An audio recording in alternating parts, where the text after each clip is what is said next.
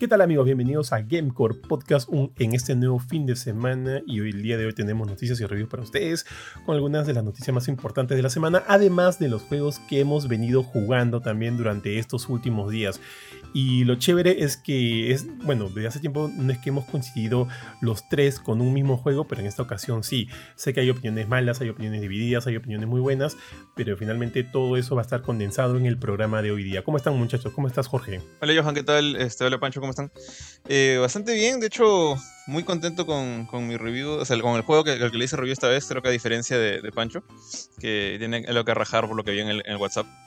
Y, y nada, bueno, como tú dijiste, vamos a, vamos a hablar de, los tres reviews más importantes, al menos de esta última semana, y de unas cuantas noticias este, interesantes que ahorita vas a decir. Oh, hola a todos, ¿qué tal? Pancho acá de nuevo, haciéndole review a algo de lo que todavía no podemos hablar.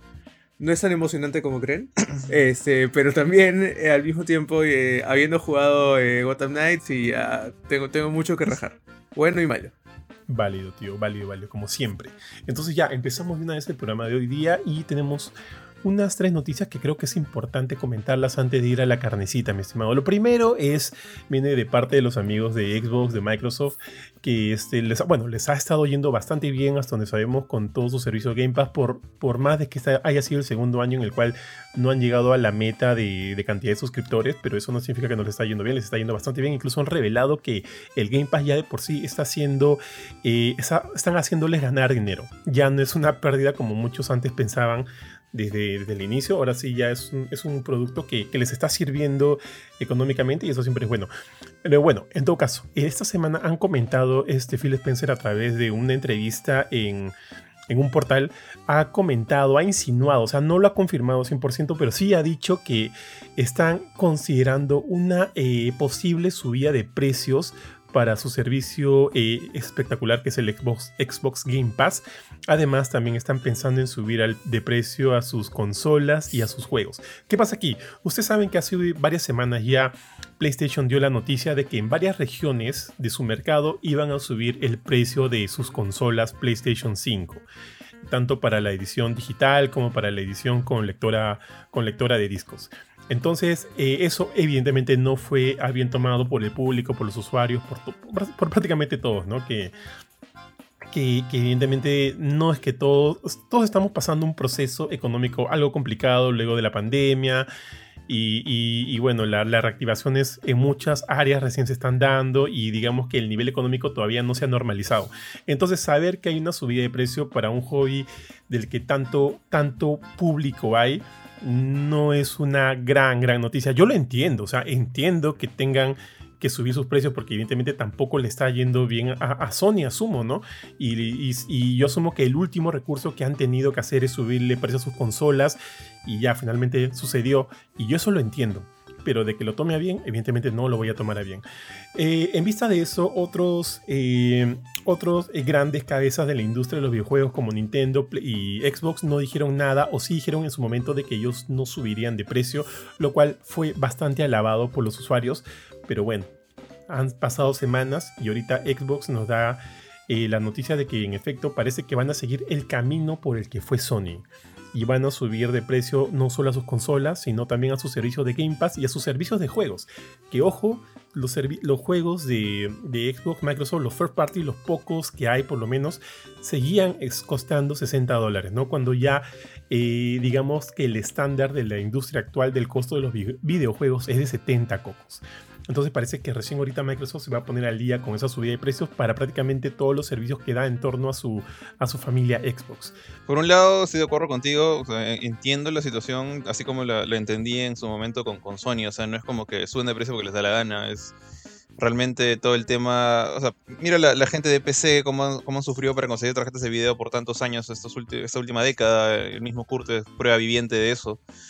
Eh, conseguir esos, esas piezas para hacer las consolas ya no es fácil, ya no es tan barato como antes. Y se entendía que subieron el precio en el caso de, PlayStation hace un mes, más o menos unas semanas.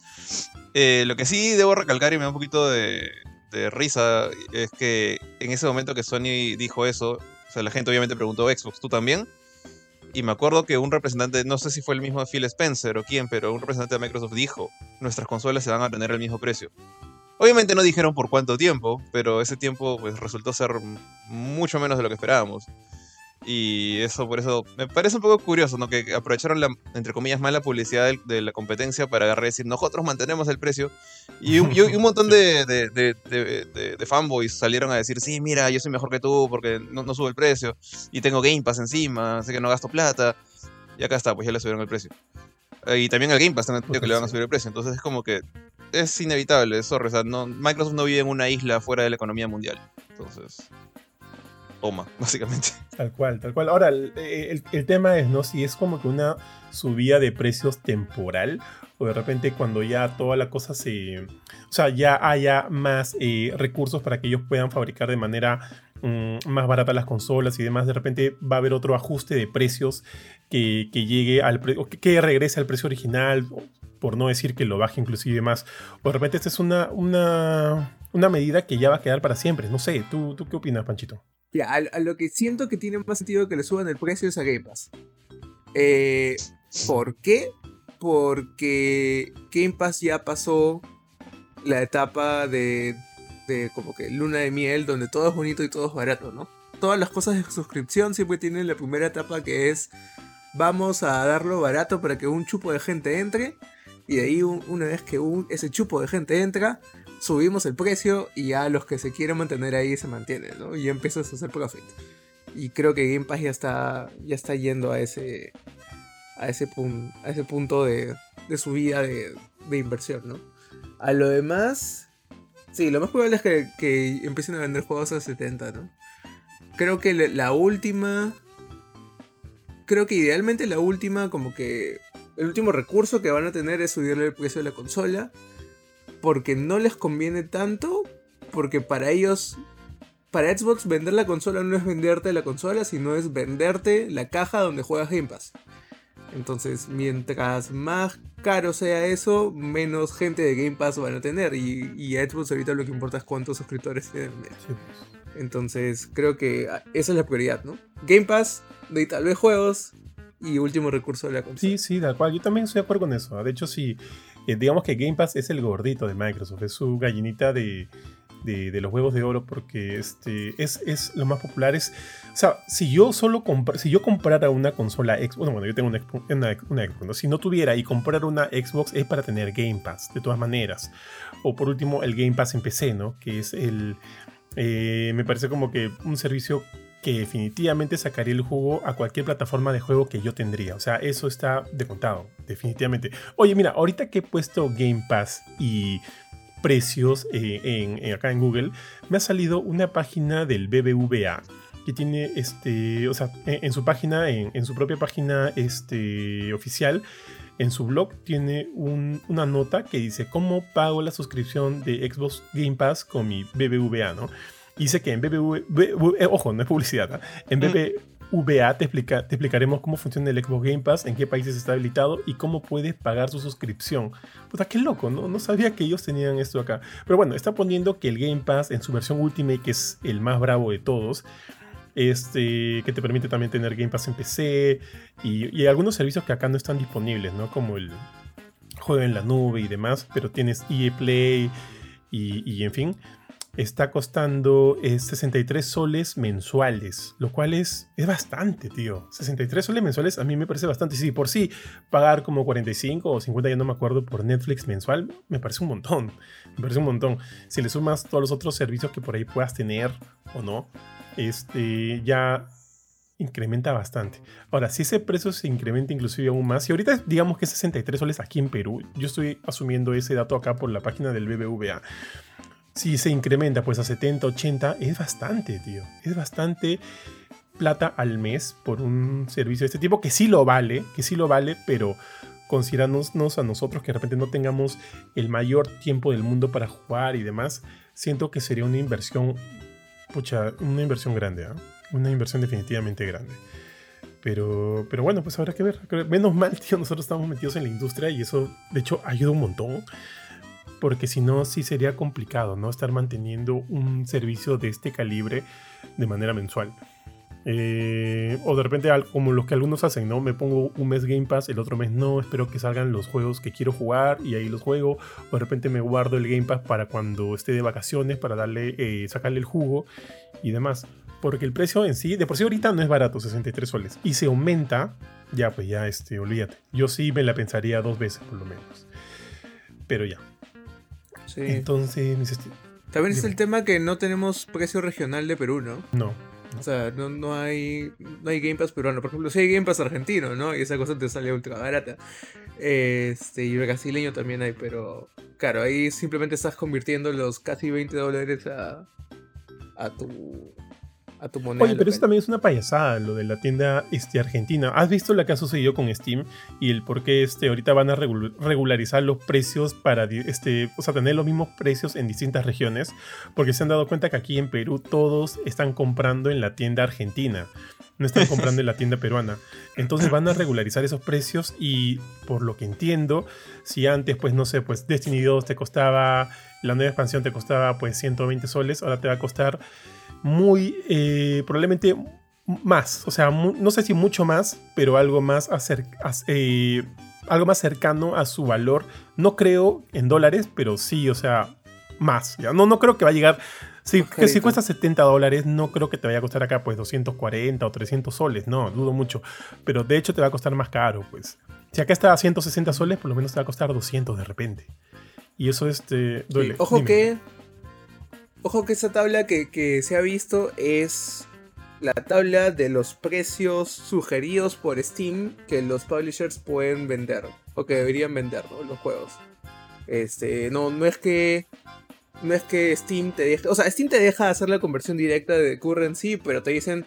Cholo, esto no va a funcionar en Latinoamérica y en otros países donde la calle está dura.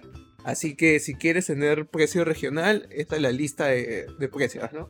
Y lo que han hecho es actualizado eso. Ahora creo que antes era si, como que la regla era si tenías un juego de 60 dólares, más o menos véndelo a 120 lucas.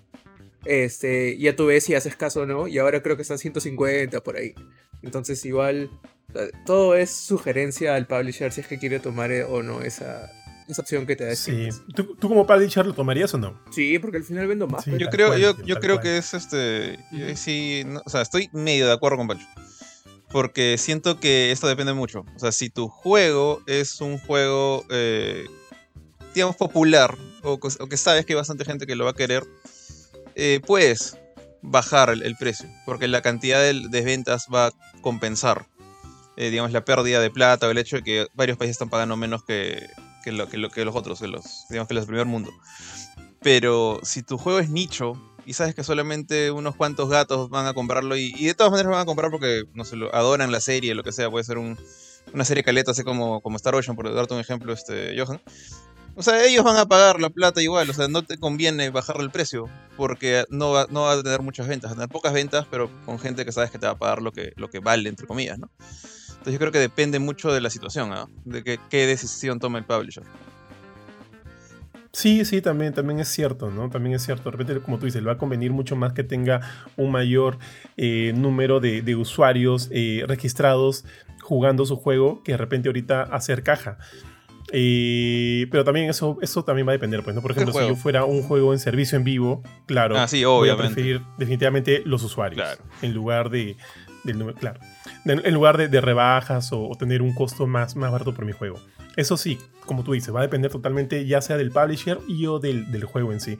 Pero bueno, veremos qué es lo que dice al final Xbox, si va a haber este aumento o no de precio y cuánto será, cuándo será y sobre qué plataformas, servicios los hará, ¿no? Así que estar atentos con eso y cerramos el tema muchachos y vamos al siguiente, que es uno de los juegos que yo más espero del año, de hecho...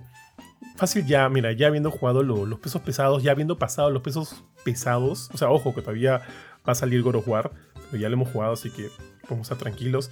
El siguiente que tengo en mi radar y que todas, de todas maneras quiero jugar es este de Callisto Protocol. Que lo que se ha visto, a mí me ha encantado, no sé ustedes, a mí me ha encantado, me ha parecido bien, bien paja, siento que es... eh, el, para mí el, el nuevo Dead Space, o sea, Dead Space Remake me parece paja, lo quiero jugar, pero siento que preferiría jugar mil veces de Callisto Protocol antes que el remake de Dead Space, de todas maneras. Entonces, eh, todo lo que se ha visto hasta ahorita me ha gustado mucho, me ha encantado y parece que los mismos publishers, ojalá sea así, tío. O sea, mi papi Scofield no habla por, por, por hablar nomás. ¿ah? Parece que le tienen tanta fe que el juego ya le están pensando, es- ya están pensando en una secuela para esta primera aventura en Calisto. Y eso a mí sí como que me dice, oye, ok, parece que hay algo bueno que tienen entre manos la gente de...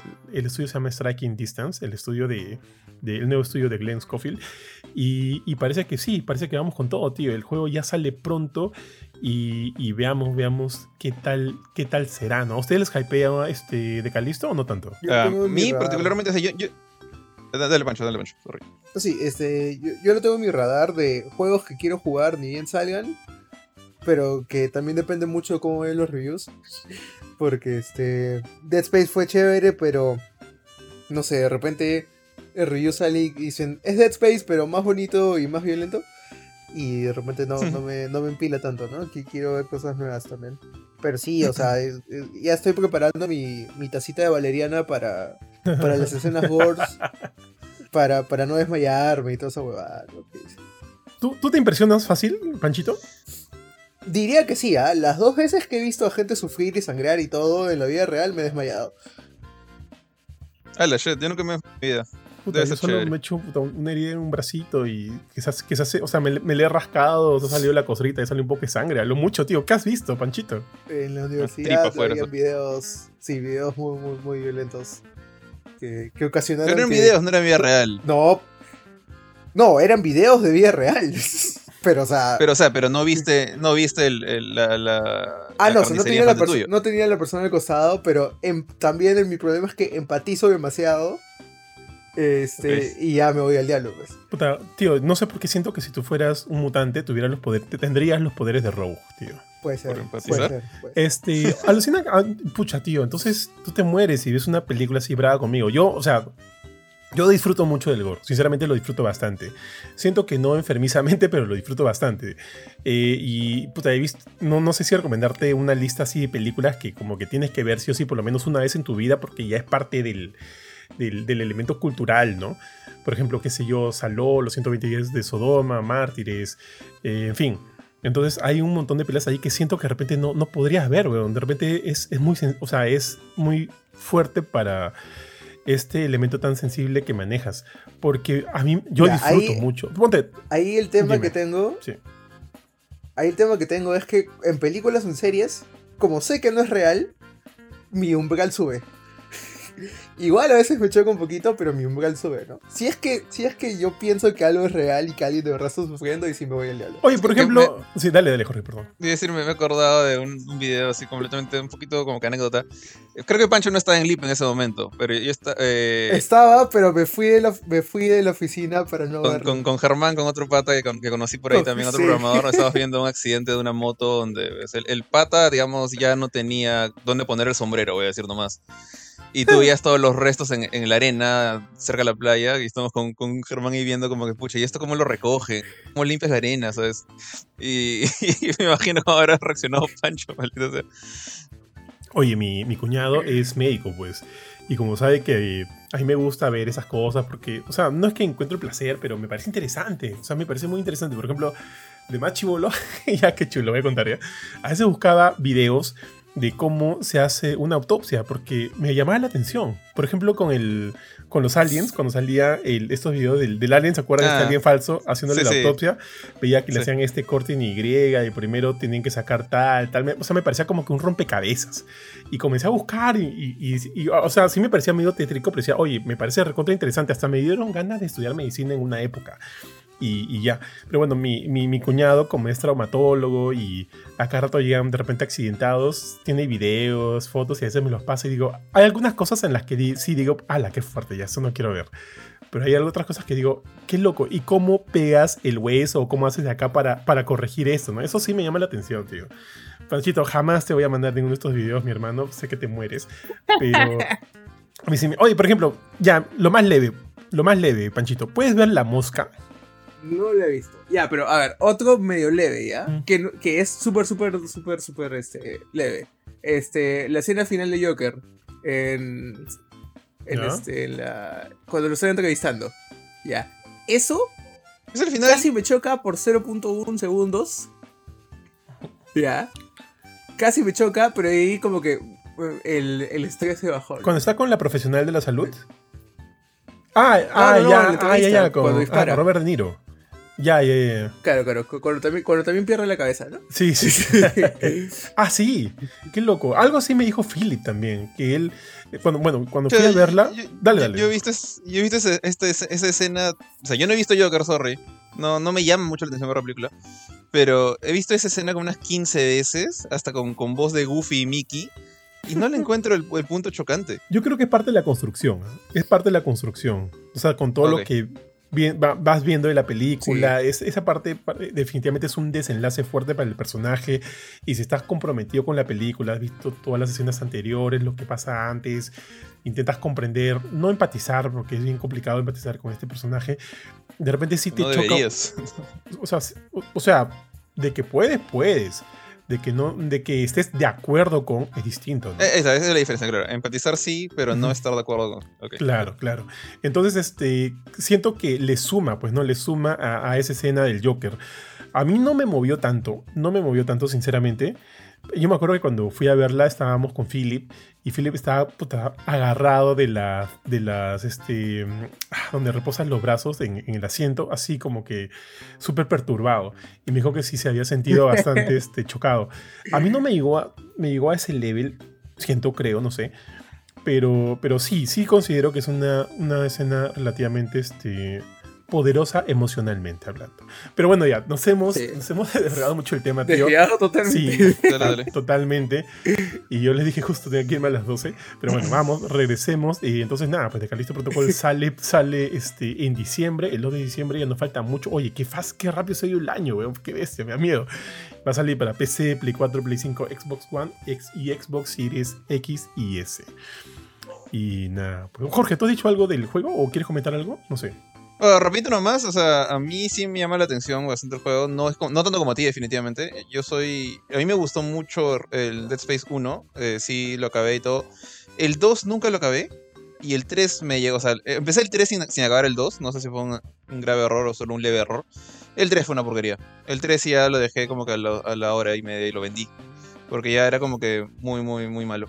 Entonces, muy Eh, pero este de lo que he visto de Callisto Protocol sí me parece chévere, o sea, sí creo que vale la pena darle su miradita y definitivamente me interesa más que el remake de Dead Space. O sea, sorry, pero lo que he visto de remake de Dead Space se ve bien, pero no es como que el feeling que me dio, no sé, cuando vi el remake de Resident Evil 2, que dije, esto quiero jugarlo, o sea, uno, le tengo mil veces más cariño a Resident Evil, y era un verdadero remake, o sea, una cosa completamente nueva esta cosa es la misma, pero con gráficos más bonitos. Al menos lo que me han mostrado hasta ahora lo siento así. Mientras que Callisto Protocol me promete algo nuevo. Entonces, por eso mi, mi voto va por ahí.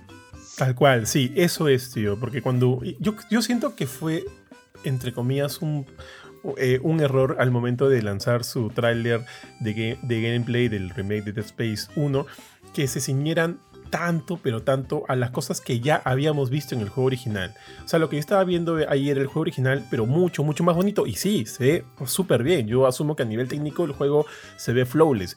Pero me enseñaron lo mismo cuando de repente podrían haberme enseñado los cambios que están haciendo eh, eh, a nivel de, no necesariamente de historia, ¿no? Pero los cambios que están habiendo de la, ponte, la construcción de Ishimura o qué sé yo, porque yo lo he visto muy similar. Eh, y de por sí ellos ya han dicho que hay muchos elementos en el juego que son totalmente nuevos y que se distan mucho del juego original, como por ejemplo vamos a ver la, alguna, eh, la perspectiva, no sé si va a ser jugable, ojo, no sé, pero se va a ver la perspectiva de Nicole, la perspectiva de algunos de los otros eh, este, personas de Ishimura que murieron durante el outbreak. En ese sentido me, me pongo a pensar, ¿no? Va a haber una escena, las escenas de cuando el Ishimura se va a la shed o no, no sé, pero sí están tiseando estas cosas nuevas. Entonces, para este primer gameplay que, vimos, que, o sea, si bien como les digo, me gustó visualmente, hubiera preferido ver lo nuevo. Porque lo he sentido muy, muy familiar, muy cercano a lo que era. Y es tal cual lo dijo Jorge ahorita. Cuando salió el remake de, de Resident Evil 2, evidentemente tú te fam- familiarizas rápido con los personajes, con lo que está pasando con la situación. Pero lo que nos vendió era una toma muy distinta de lo que recordábamos del juego. Y eso para mí fue el gancho. Y eso es lo que me hubiera gustado ver con el remake, perdón, con el gameplay, el primer gameplay del remake de Dead Space, 2 de Dead Space 1. que estoy seguro va a ser un buen juego, ¿ya? Y cuando lo juegue de repente voy a decir, va a ser increíble. Pero el tema es cómo me lo venden. Y ahorita no me lo han vendido tan bien, por eso yo también prefiero antes de Callisto Protocol, de todas maneras, por las mismas razones que la que dijo Jorge, porque es algo totalmente nuevo, una experiencia totalmente nueva que quiero que me sume, que quiero que me sume. Pero ya, entonces cerrado, tío, este tema eh, ya saben, parece que le están metiendo mucha fe de Callisto Protocol y el estudio está pensando en una secuela desde ya. Y ojalá sea así. Vamos al siguiente. Y es un juego que los tres hemos jugado. Bueno, es una beta que los tres hemos podido jugar en su momento cuando estuvo disponible. Me refiero a Wallon Fallen Dynasty, tío. Y aquí hay algo bien interesante. Ojo, eh, perdón, la noticia es de que ya tiene fecha de salida. Y el juego va a salir el 3 de marzo del próximo año en todo el mundo en Xbox Series XS, Xbox One, PlayStation 5, PlayStation 4, PC este, a través de Steam. Eh, ay, mira, va a estar día 1 en Game Pass, tío. Qué bien, ¿eh? qué bien. Eso, eso me gustó un montón. ojo, ahora, creo que a raíz de todo lo que ha pasado, también cabría esperar, ¿no? Y va a correr a 60 en PlayStation 5 y Xbox Series X. Porque ya no me, ya no me confío en nada. Sorry, ya no me confío en nada. Creo que la pregunta es válida. Bueno, en fin. Bueno, el, el, beta sí corrió. El beta sí corrió 60, estoy casi seguro. O sea, en, es verdad. ningún momento vi una noticia, pero el beta corrió 60. Es verdad, es verdad. Ahora, uh, y creo que. No sé si han dicho algo de si va a salir en Play 4, porque ahí no creo que corra 60. Sí, tío, justo acabo, de decir, acabo, de decir, PlayStation 4, PlayStation 5, Xbox Series XS y Xbox One. Bueno, y PC. Maldito gamer de pie. Ya está bien. Fernando, Fernando le hierven las orejas, mi estimado. Todavía no se compra, ¿no? Pie gana nuevamente. Sí. Ya, oye, ustedes jugaron, oye, ya, ya, ¿verdad? Lo que les quería comentar. Justo en un evento me encontré con, con, JP y comenzamos a hablar del juego, ¿no? Y me dijo, oye, en verdad, me dijo a mí, ¿no? Oye, ¿en verdad te pareció este, fácil el juego? Yo le dije, o sea, no fácil, pero pensé que podría haber sido más retador. Eh, Jorge, que digo, perdón, JP me dijo que a él sí le pareció súper yuca y que murió mil veces hasta antes de poder completar la, este, la, el, el quest, la demo. Eh, sobre todo con ese boss final. Y, yo le dije, pucha. Está yuca. Yo le dije, sí, a mí no me costó tanto, para serte sincero, pero llegamos a un. Mm, podría decirse acuerdo. Es que yo, ponte, yo elegí como mi bestia principal al, al, ave, esta, no me acuerdo cómo se llama, al Fénix, no sé qué, que, que botaba, ah, botaba fuego. No, no, ese, ataca. El, el, Fénix de Fuego generaba zonas de fuego que quemaban las cosas. Sí. Ah, ok, ok. Y al boss final lo, lo, destrozaba porque le ponía una piscina de fuego en el piso y el pata es medio, medio torpecito a veces. Tal y tiene sus tentáculos de lo Wesker, entonces como que todo el rato está ahí cocinándose. Tal cual, tío. JP me dijo que eligió a otro que sentía que no le ayudaba tanto en, el elemento más, este, más combativo, más agresivo. Era más una especie de support. Y por eso entendemos, creemos que de repente, o sea, si yo hubiera elegido de repente a esa misma bestia, podría haberme costado un poquito más la experiencia en Bull Fallen Dynasty. podía cambiar. Yo sí, no cambiar en cualquier momento. O sea, ibas A, los checkpoints y cambiabas tu bestia. Yo probé todas las bestias. ¿Y qué tal? Ah? ¿Cómo lo vivieron? Eh, bueno, mira, yo sí concuerdo. Yo me acuerdo que tuve las opiniones de ambos, tanto tuya como de JP, tú diciendo, oye, no estuvo tan difícil, y JP diciendo, fue la cosa más yuca de mi vida. Eh, y dije, pucha, algo, está raro, porque JP, o tiene bastante experiencia en los Souls, en, prácticamente en, todos los. Ha, acabado todos los Souls. Entonces, este. Creo, creo, que, creo que lo único que no juego es, este Caos, Extraño Paradise. Y, y, pucha, dije, bueno, de repente no, no sé, de repente Johan es más, es menos manco que JP y la pasó más fácil. Entré a jugar y de hecho yo, yo jugué apurado porque yo llegué de viaje el 24 creo y el, y el demo lo cerraban el 25. Y yo dije, pucha, me senté el 24 y ya después de, O sea, llegué el 24, el 23 en la noche. Entonces ya el 24 ya estaba acá.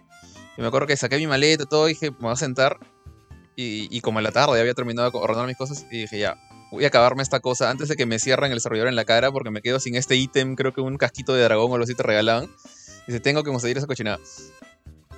Y dije, me voy a quedar acá y seguramente me quedaré jugando hasta las 3 de la mañana, que es con lo que me pasó. Desde las 8 de la tarde, 8 de la noche hasta las 3 de la mañana, como me pasó con el demo, con la beta de Stranger of Paradise, que, estaba en Heart para ganarle a Gabrand. No, a, a Gabrand no, perdón, este, a. Ah. Me olvidé el nombre del caos, del, del, del, del, enemigo de Final Fantasy 1. A Garland. Y este. Caos. Y no. Y no, acá, o sea, pucha, lo pasé a las dos horas y media. Me tomé. Siento que. O sea, obviamente me tomé menos tiempo creando el personaje. Pero siento que me tomé menos, más tiempo. O sea, tuiqueando hasta las pestañas de mi, de mi samurai, bueno, este guerrero chino de la antigüedad, ah, que pasando el demo. y, el, y el único enemigo que realmente sentí que me dio mucho, mucho, muchos problemas, no era el boss final, era el, el pajarraco. Ese, ese pájaro que estaba puesto como un boss opcional a la mitad del camino, no sé si lo viste sí, en sí. una especie de arena. Sí, sí, sí, tío, claro. Ese, ese desgraciado, o sea, me acuerdo que. O sea, no llegué- de hecho que no llegué a matarlo porque dije se me acaba el tiempo y me van a, me van a cortar los servers. Lo llegué a dejar con un cuarto de vida, pero era porque el maldito cualquier ataque que me hacía era one hit kill. Todo, o sea, desde sus rayos hasta sus patas, todo, todo era one hit kill. Y no sé si tenía mala armadura, qué sé yo, pero, o sea, llegué a hacerle. Me volví así como un experto en parries de pajarraco. Ahí le parreaba todo, esquivaba todo. Y al final el desgraciado, un rayito de suerte y muerto. Ese fue el único pata que sí, con lo que sufrí. Pero de ahí, pucha, era, estuvo bien chévere. O sea, creo que lo más difícil del asunto, aparte del pajarraco, es hacer los parries. Que por cierto, uh, Koei Tecmo lanzó los resultados de las encuestas. No sé si cuando acabas el juego, no sé si hiciste la encuesta. Se te abrió un, un Sí. link a una encuesta. Sí, sí. Y yo sí le llené todo feliz ahí porque salió muy contento con el demo, honestamente. Con la beta. Y decía que la mayoría de gente se había quejado de los parries, que eran muy, muy precisos. Y, y sí, estoy de acuerdo. O sea, a mí me llegaron a ligar eventualmente.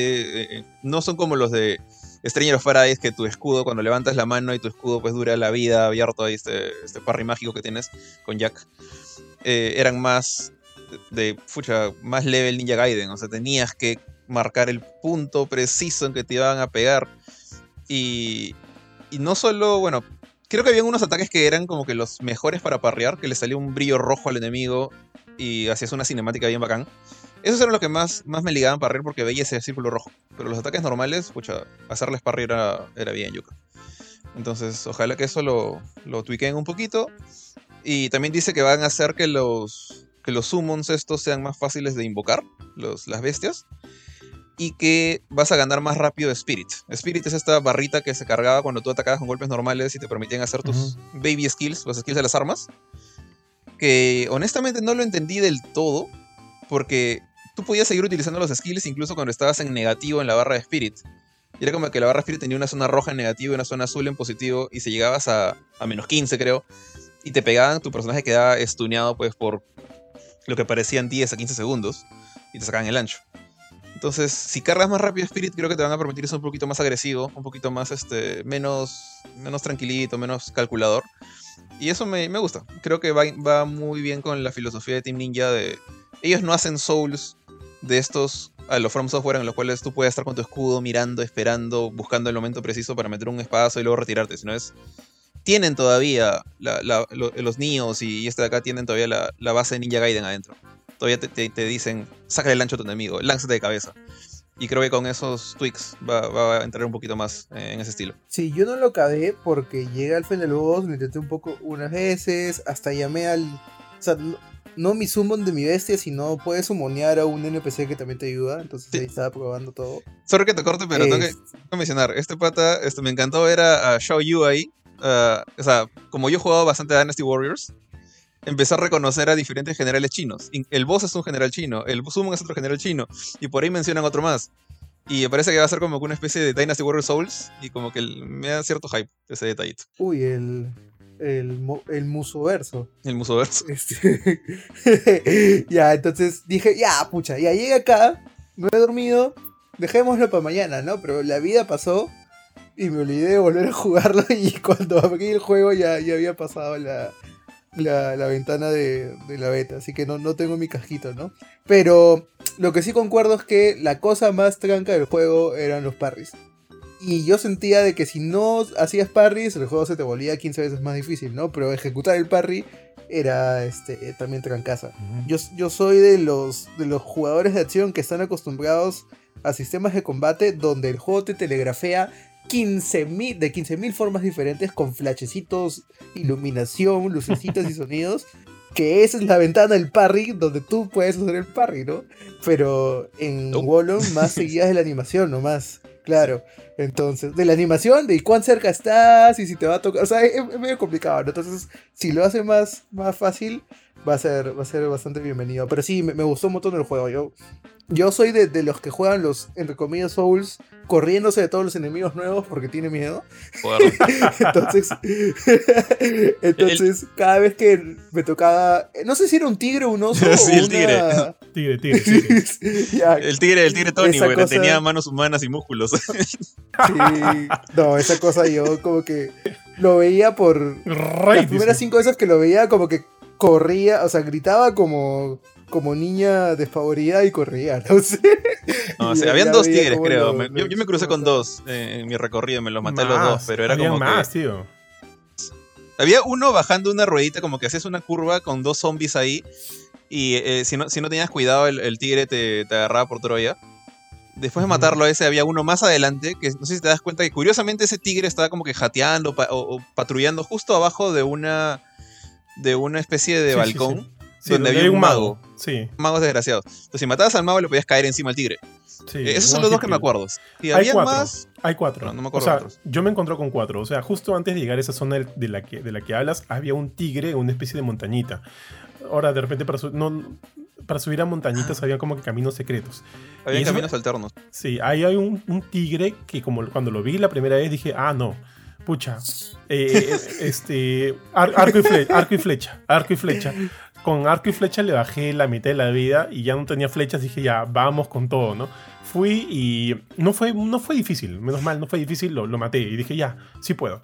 Y luego ya está ese tigre del que tú comentas, Jorge, que, lo, que lo encuentras con dos, tres zombies por ahí, y luego ese tigre que está debajo de un mago, que le puedes hacer, que le puedes hacer casi un one hit kill si le, si le caes de arriba, ¿no? O sea, si le caes desde, desde la plataforma en la cual No lo matas, pero le haces bastante daño. Sí, y luego ya cuando entras a esta, esta cueva donde encuentras este, este que yo le digo NPC, ya, este NPC rojito, también ahí dentro hay otro tigre. O sea, Ah, rojito. Ah, el rojito, el, el invasor. Ahí. Yo dije, Sí, yo dije, el invasor. ¿qué es esto? O sea, pensé que era un jugador, pero vi el nombre y era. Es- Ese nombre es demasiado sensato para ser una persona real. Sí. yo, dije, yo dije, ah, le voy a sacar el lancho, tío. Y invoqué a mi Fénix, todo, y le sacamos la, la miércoles. Porque justo antes de eso habían como que tres sirenas en esta, en esta sección de donde había como que una especie de agua. A ellas me las bajé en One. Y es más, eh, eso me pareció medio tela, porque yo siento que por más que estoy como que ellas me pueden ver, estoy cerca, no me atacan. O no, o, o de repente no entro tan rápido en su radar hasta que tenga, hasta que sea realmente cerca. Cuando estoy realmente cerca, sí me empiezan a atacar.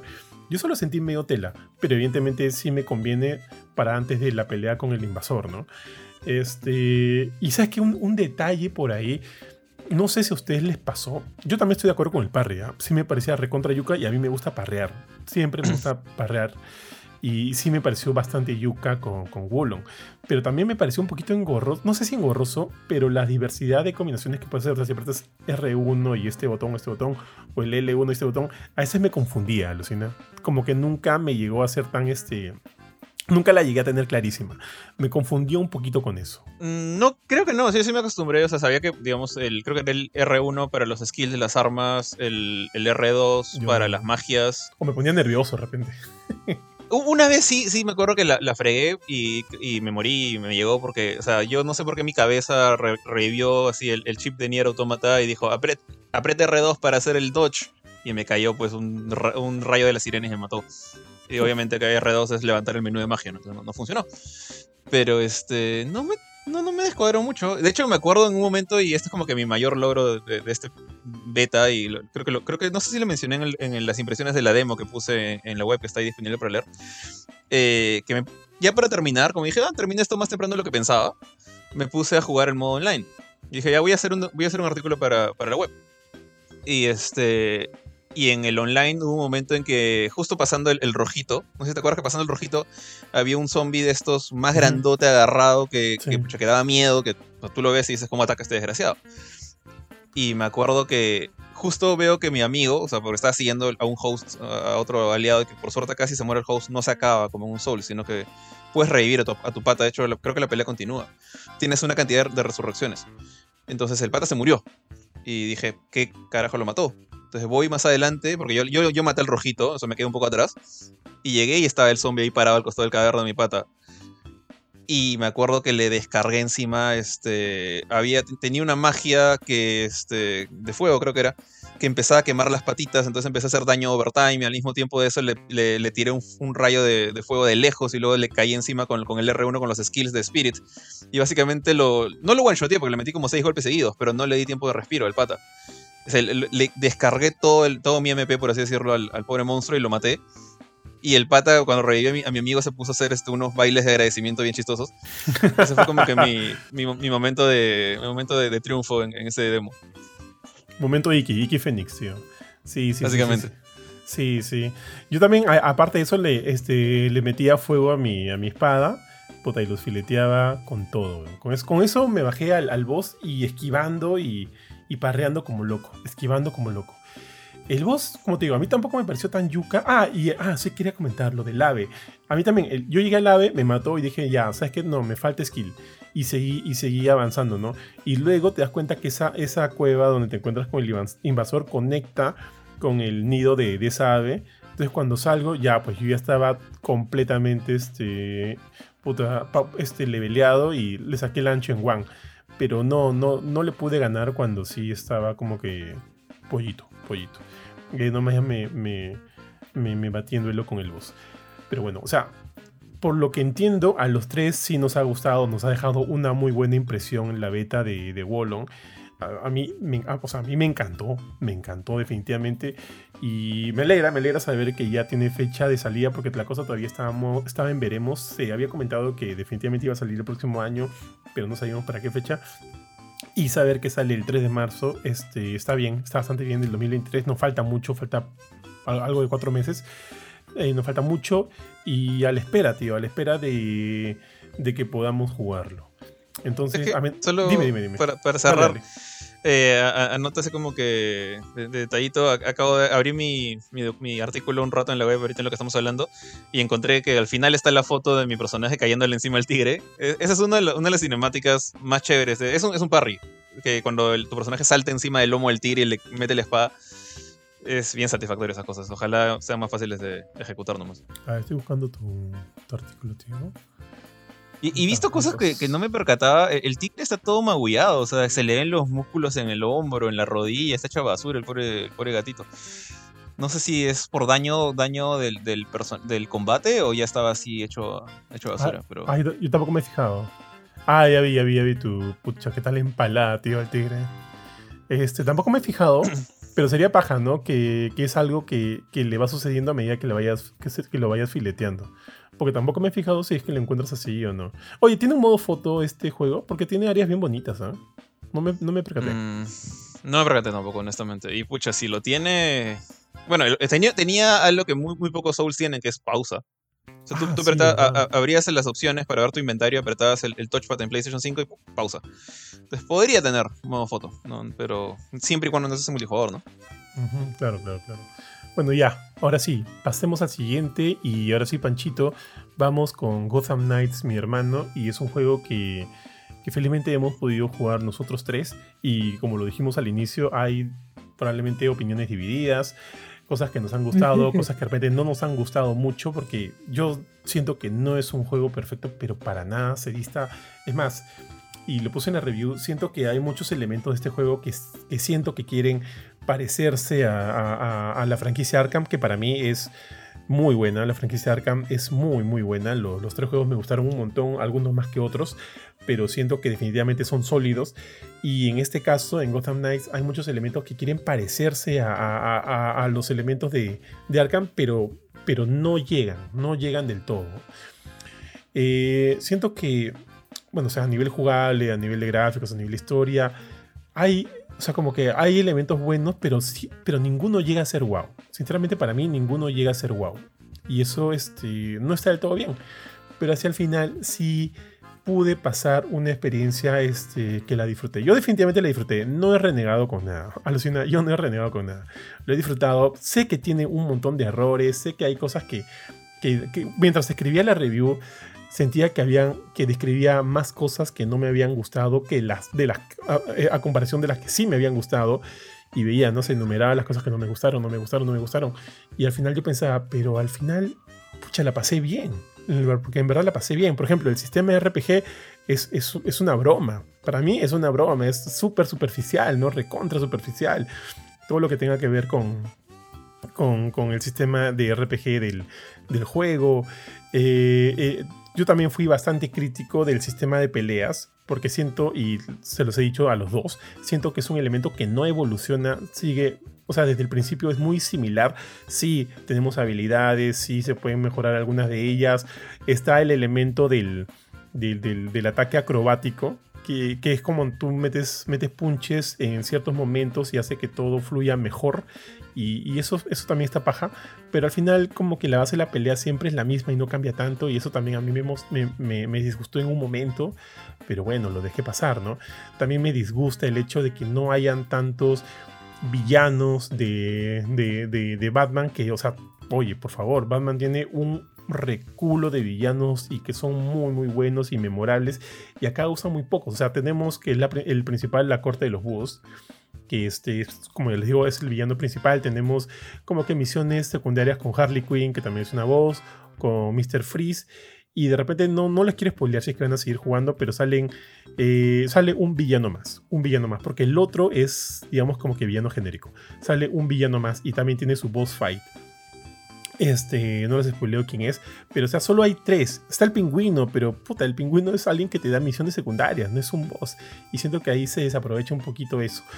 En ese sentido, siento que todo el lore de Batman podría haberse aprovechado mucho más, mucho, mucho más, pero no se dio. Eh, las cosas que me gustaron, me gustó mucho a mí la ciudad, la ciudad me encanta, me encanta poder ir por, aquí, por, allá.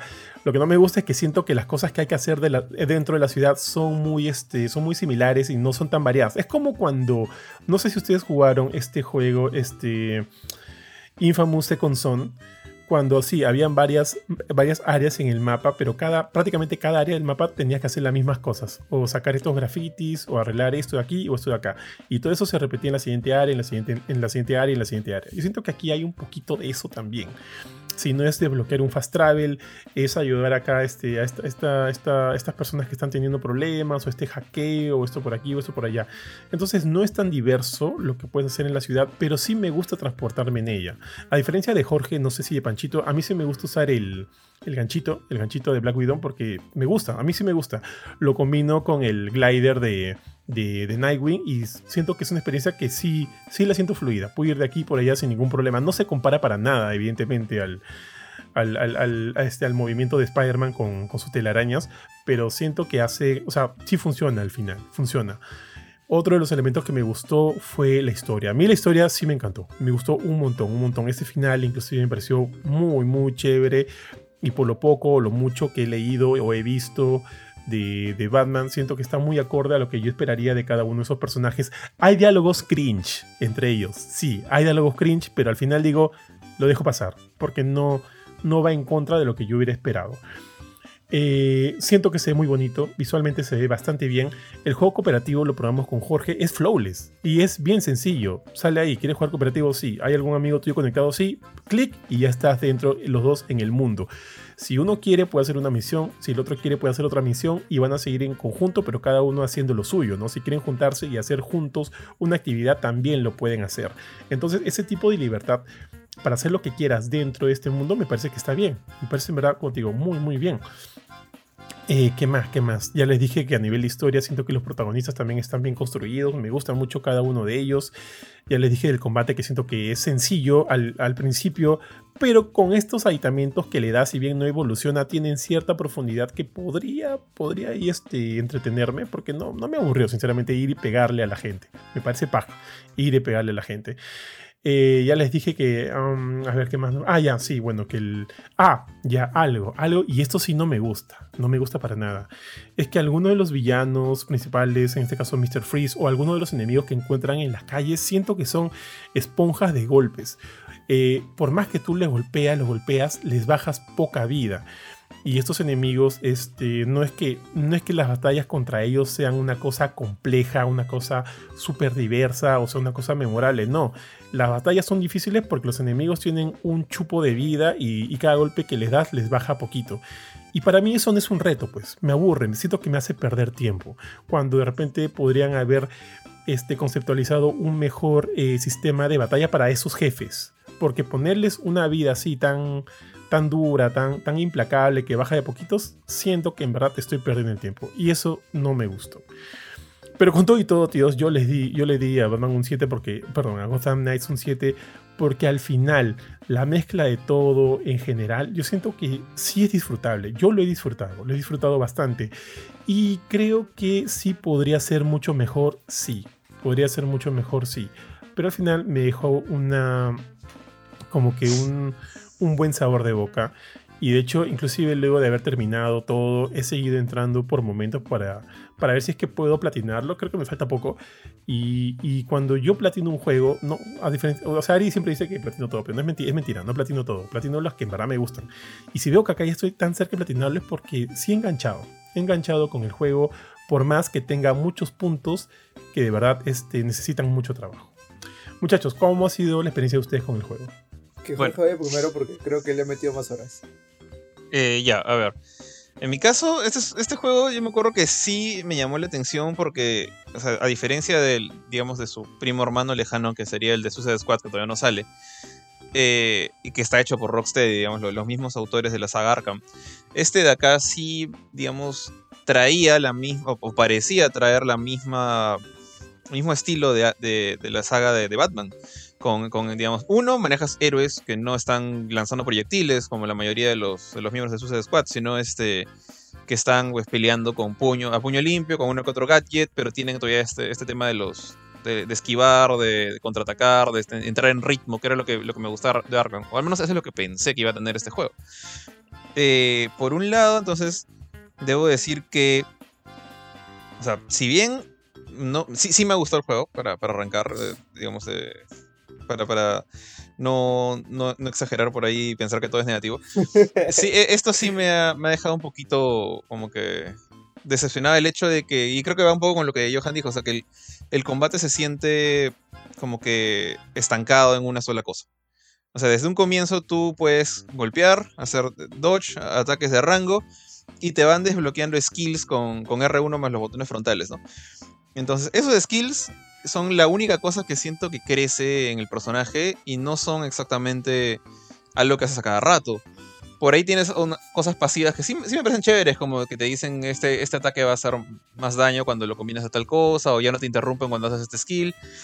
Eh, pero incluso si los skills son los chéveres, y hay una cosa que sí me fastidió feo, y creo que, creo que me di cuenta recién en el stream con Johan, que es que si bien parece que tú estás tratando de juntar poder con tus golpes normales, esquivando y, lanzando de rango a algunos enemigos que son bien jodidos, como los estos, este, estos hackers que traen sus drones y joden por todo el área.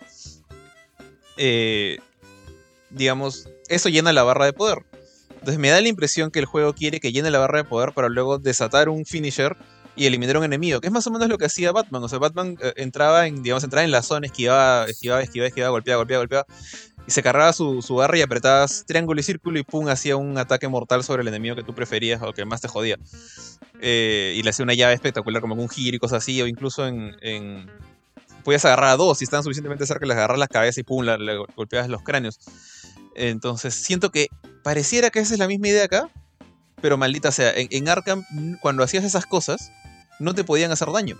Eh, Estabas encerrado en tu cinemática, estás atrapado en la cinemática y podías gozar del, de ver a, a Batman sacándole el ancho a, a uno o dos enemigos, o a Nightwing, a quien sea el personaje DLC que estuvieras manejando.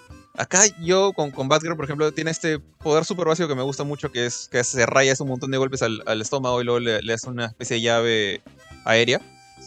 Pero si en ese momento un desgraciado otro enemigo pone su droncito explosivo a mi costado de que yo le estoy sacando el ancho al, al- Frankenstein, este grandote eh, que le digo Adam Smasher, eh, igual me va a caer, igual me va a reventar y probablemente voy a morir. Y, o sea, puedo, en la mayoría de los casos, puedo hacer dodge.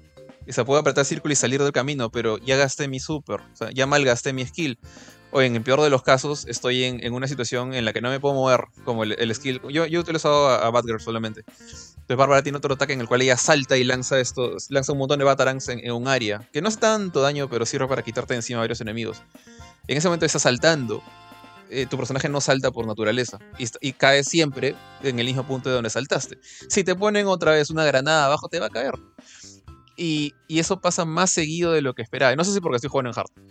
Pero a cada rato es como que si usas, eh, si usas los skills tengo que ser demasiado juicioso, como que decir, voy a guardármelo hasta el momento en el que sé que nadie me va a pegar. Porque solo queda un enemigo con ataque de rango y a ese le va a caer el skill. Que digamos que estoy a salvo. Y ese detalle siento que mata un poco el, flujo del combate. El, hecho de recibir daño cuando debería ser tu momento de gloria, ¿no? Debería ser tu momento en el cual, mira, cargué mi super, voy a desatarlo y voy a sacar el ancho. No, mi amigo te va a matar por la espalda. E, eso me, fastidia bastante, bastante más de lo que, lo pensaba. Pero, por ejemplo, no podías hacer el, la esquivada cuando, O sea, cuando te iban a atacar y, te, y tú estabas haciendo tu, tu, tu, habilidad. No te salía ahí la señal de que, oye, te van a atacar. Y si, y si lo esquivas, obviamente, este, si lo esquivas de manera perfecta, no me acuerdo cómo se llama en el juego, se, se carga tu, barrita esta de habilidad lo, te, deja a ti mejor posicionado y le podrías mandar otro, otro ataque este, en base a skill. Eso pasa eventualmente cuando tienes varias barras. Pero incluso así, el primer skill, el que agarraste, que tuviste que cancelar, ya se gastó. O sea, ya perdiste una barra. Entonces, y, hay veces en que no es como que yo arranqué el, skill a sabiendas de que me iba a caer un ataque porque ya estaba el círculo rojo en mis pies.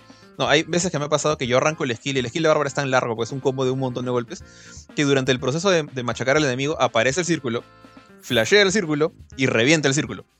Entonces, eh, eso es lo que me fastidia un poco. Y, el, juego sí te permite evadir, es, cierto. Es como que digo, voy a cancelar mi skill, pucha, me fregaste el ataque y, y sobrevivo pero también me fregaste la barra. Y eso no sé, no me parece tan. No, me incentiva usar los skills. Y es más, en, las peleas donde más gente hay, eh, por ejemplo, justo antes de, de, rescatar a los científicos, estos que. Cuando por primera vez ves a Mr. Freeze. Y tienes que rescatar a unos científicos en un laboratorio y te sueltan un montón de enemigos y tienes que apretar unos botones en una consola durante la pelea. Ahí, ahí era como que, no, o sea, voy a usar los skills, muy poco. Y solamente cuando he agrupado todos los enemigos juntitos eh, en, un huequito. Y sé que cuando lance el skill, pues, que normalmente utilizo, solo uso el Bataran ahí, porque utilizar el de los combos es, suicidio. los Batarans múltiples, porque le va a caer también a, la chica esta de los drones, que es la que más jode. Entonces, ahí a veces solo usaba golpes normales. Usaba puño, puño, puño, puño, esquivo, esquivo, puño, puño. Entonces, sentía que una de las cosas que parece que el juego te anima, te quiere animar a usar, al mismo tiempo es una de tus mayores vulnerabilidades. Y eso siento que se, se tan fácil con darle invencibilidad al personaje durante el skill. Y no sé por qué decidieron que era, no sé, muy peligroso para el balance. No lo sé. Pero Batman lo hacía y le funcionaba muy bien. Pero bueno, y ahora sí. Dale, dale, solo ahí, me da risa porque justo en esa secuencia que hablas de liberar a los científicos en el escenario de Dr. Freeze, perdón, de Mr. Freeze, yo me distraje en ese momento y no leí o no escuché que debía apretar ese botón de la consola. Y yo simplemente estaba mechando, mechando y seguían saliendo personajes, salían, saliendo, salían, perdón, saliendo enemigos, enemigos y, yo era como que ya, ya voy en la, en la, ronda 25, ¿no? ¿Cuándo van a dejar de salir yo seguía mechando y lo bueno de eso por lo menos es que seguía subiendo de nivel. Seguía mechando, seguía mechando. Oye, ¿cuándo se acaba esto? Y no sé, dije, ya, la estoy cagando. Algo, algo no he escuchado, qué sé yo. Y comienzo a correr en todo el área para ver qué se, qué, qué se activaba o qué brillaba o por ahí donde salía esta señal de, tienes que apretar esto, ¿no? Hasta que llegué a la consola y dije, ah, pues soy un huevón. Y ahí recién aprieto y es donde ya, evidentemente, ya la cosa este, mejora. Pero me pasó eso. Esa era una anécdota. Ahora, en cuanto a lo que dices, hay una habilidad que tú desbloqueas eventualmente que es este. Yo, en el caso con Nightwing, es este. Eh, vas, a, vas a generar, o sea, tu barrita se va a llenar más rápido a medida que hagas mejores, este, mejores dodges o mejores esqui eh, cuando esquivas, ¿no? Cuando esquivas tu barrita se va a llenar de mejor manera. Entonces llega un momento en el cual me pasa lo mismo que a ti, ¿ya? Eh, estoy activando una habilidad y veo que me van a golpear Obviamente esquivo, esquivo de manera perfecta, se me llena otra vez la barra así casi automáticamente y, al esquivar dejo a ese enemigo que me iba a atacar en posición a mi ataque y a eso se le suma al otro a quien iba a atacar. Entonces es una cosa tan rápida como que, o sea, anulo, anulo mi ataque, esquivo, dejo a los dos patitas este, a mi merced y lanzo una habilidad y le saco el ancho a los dos. Entonces Eso pasa. Ahora, esto pasa, eso me ha pasado con Nightwing y con Red Hood que tienen esta habilidad que es como que una especie de, ataque fuerte que revienta a, uno, a dos o a tres o a todo un grupo de enemigos que yo tengo delante de mí. Entonces, eh, siento, o sea, sí entiendo lo que dices, pero de repente llega un punto en el cual tu personaje ya está más bulqueado que esa situación que comentas es más, juega a tu favor. ¿Me dejo entender? De repente no llega a ser una molestia. Pero también va a depender. Yo con Batgirl no he jugado mucho. Le he cambiado para probar algunas cosas de ella. Me parece bien paja. Pero la sentía. Eh, si bien cada personaje es distinto, la sentía más similar a Nightwing que los otros dos. Por eso no, al final no lo utilizaba tanto. Pero sí, sí, cada uno es bastante. O sea, cada uno tiene su elemento diferencial. Este. Pero, pero bueno, en cuanto a lo que dices, a mí me pasaba eso me pasaba eso, porque también, ojo, yo ya tenía la mayoría de las, de las cosas mejoradas y muchos de los elementos jugaban a mi favor. Y así no me interrumpía el flujo de la pelea. Este. Eh, eso, bueno, eso, eso nada más. esa es la parte, la parte negativa realmente para mí. Porque de todas maneras, a pesar de esas cosas, y siento que no, no, no llega a. Y creo que nunca es la intención. Definitivamente este juego no trata de ser Arkham, ya, ya me di cuenta de eso. Eh, es más, se parece un poquito más a, y esto no lo digo como algo malo, tengo que, tengo que aclarar esto. En el combate se parece un poco más al combate de, Black Widow y Capitán América en Avengers. Y un poquito el Spider-Man, que también tiene algo de ese estilo ahí. Eh, no he jugado con Black Panther, no sé si también aplica. Entonces, en, ese sentido, el combate de Avengers para mí es lo mejor del juego y es algo bastante, bastante destacable de este juego quizás la única cosa realmente destacable más allá de, no sé, su calidad gráfica es chévere en la campaña. La campaña principal. Eh, pero bueno, entonces, esto es más un combate de, o sea, usar skills, esquivar y, hacer este, golpes, pero tiene ese detallito de dirigir tu, stick hacia un lado, hacia otro, que también, bueno, también tenía Black Widow, eh, para pegar a los diferentes enemigos. Sí, siento que hay como que rezagos de, eso que me gusta de Arkham. Entonces, el combate no me parece aburrido, me parece divertido. O sea, ojalá este skill pasivo que me dices me anime más a usar mis poderes, porque ahorita peleo básicamente a, palazos la mayor parte del tiempo. A palazos y batarans, porque ya, ya me di cuenta que hay enemigos que esquivan tus golpes, que hacen que te hacen el ultra instinto, y es como que los enemigos, tú tienes que, cuando te das cuenta que hacen eso es, le metes rango. Y eventualmente te empiezan a esquivar el rango y vuelves a meter golpes, ¿no? Como que tienes que variar porque eh, deciden, como que su chip cambia y dice, ah, me vas a meter golpe, te esquivo. Entonces, le metes un batarán, uy, yo no te esquivo. Me gusta, me gusta que te obliguen a, darte cuenta de esas cosas. E, ese detalle sí me parece chévere. Y también debo decir que tú, me dijiste que el, RPG te da risa, que te parece un Monse. Y a nivel básico podría ser, porque solamente tienes creo que tres cosas de equipo, que es el, arma principal, en el caso de Batgirl, su, su tonfa. Pero igual me he obsesionado, ¿ah? igual me he obsesionado. Tengo todo ah. en, legendario épico dorado. A ese, voy a llegar, o sea, tiene solo tres cosas: el, arma, el Batarang o el la pistola, supongo en el caso de Red Hood. No sé, no sé qué, usa él de proyectil. Y este, su, su uniforme. Y acá esa parte sí me ha gustado. O sea, sé que la, digamos, la base son números. Eh, o sea, como un, pata, no, voy a decir qué, pero me dice que son numeritos, qué aburrido. No, o sea, a mí me gustan los RPGs, escucha, un montón de RPGs utilizan números, maldita sea. O sea, encontrar un arma que tiene un mejor eh, rate de, X cosa en Destiny eh, hace la, gran diferencia muchas veces. Y acá siento que no es tanta la diferencia, pero sí sientes cosas como, por ejemplo, que ciertas armaduras tienen resistencia a ciertos elementos como electricidad o hielo, tú mismo puedes causar esas cosas. Y una cosa que me encanta, y que eso es una cosa que le reclamé a Avengers y le sigo reclamando toda la vida, es que acá, a pesar de que hay trajes de preorden y cositas como los trajes de Batman Beyond y esas cosas que son estéticas, cuando mejoras tu armadura, tu personaje cambia. Y, siento que puede sonar súper sonso, pero eso hace una gran diferencia en un juego de looting. O sea, ver a tu personaje bulkearse. Estamos hablando desde Diablo 2 ver a tu bárbaro calato y eventualmente un bárbaro mucho más este, armadurizado, no sé decirle, con, con hachas gigantes y cosas así. Es chévere. Y acá también, o sea, ves a, en mi caso a Batgirl, la, empezaba con su traje de este, esta casaca morada, básicamente muy similar al, a, un, uno de los muchos reboots que, que tuvo en los cómics cuando dejó de ser Oracle. Pero en el camino encuentras trajes que hasta parecen, algunos parecen el traje de Schumacher, de la película Batman Forever, otros que parecen más tecnológicos, como los que le da Tony Stark al final de Avengers en la campaña, no sé si te acuerdas de estos que tienen trajecitos con lucecitas. Y algunos que incluso parecen, no, no, los he visto en los cómics, como que amalgamas entre uno y otro con, juegos de morado y negro, que son los colores de, Batgirl. y que incluso tú puedes personalizar los colores de ciertas partes del, uniforme, siento que le da bastante, un toque bien chévere de personalización a tu personaje, que es algo que, cualquier looter, sea shooter, sea RPG, sea este, brawler como este, tiene que tener. O sea, realmente, si vas si vas a regalar armaduras y armas, tienen que lucirse en tu personaje. Y este, y este juego creo que lo hace bien. O sea, no lo hace excelente, porque al final de cuentas tienes que mantener el look de Nightwing. Se tiene que seguir pareciendo Nightwing. No puede mágicamente tener el traje Batman. Entonces, este. Tienes que hacer varias variantes. Y han hecho un buen trabajo. Y, imagínate eso en Avengers, con todos los trajes que venden en, la, en su cochina tienda por plata, que fueran desbloqueables por armadura. Que tú consigues los, el loot y, tu Iron Man cambia de traje y tiene el traje este este de stealth o el, traje de, de extremis. Eso es lo que hace Gotham Knights. Y con personajes que no tienen tantos trajes como los de Marvel. Y lo hacen bien. Y, me, gusta mucho ese detalle de la parte de la customización del personaje. Y ya para cerrar mi, mi, Ya terminé mi run negativo. Para cerrar la parte positiva. Casi como tú, Johan, a mí también me divierte ir, caminar por la ciudad, utilizar mi ganchito. Que el gancho es. para mí sí es clunky, es, es torpe no siempre va donde yo pienso que va a ir. A veces me, en lugar de ir de frente, yo lo lanzo y me lanza al techo que está atrás mío. Eh, porque es este su target es bien como que magnético. Agarra el, más cercano siempre, a veces sin darte cuenta. Eh, pero sí me gusta agarrar y decir, bueno, veo un piraña ahí, un, ladrón, un criminal, este, de las múltiples bandas que tiene el juego, pues no, tiene un, solo grupo de gente, es como Spider-Man en ese sentido, o sea, todos son humanos, pero cada uno tiene su estilo distinto de combate.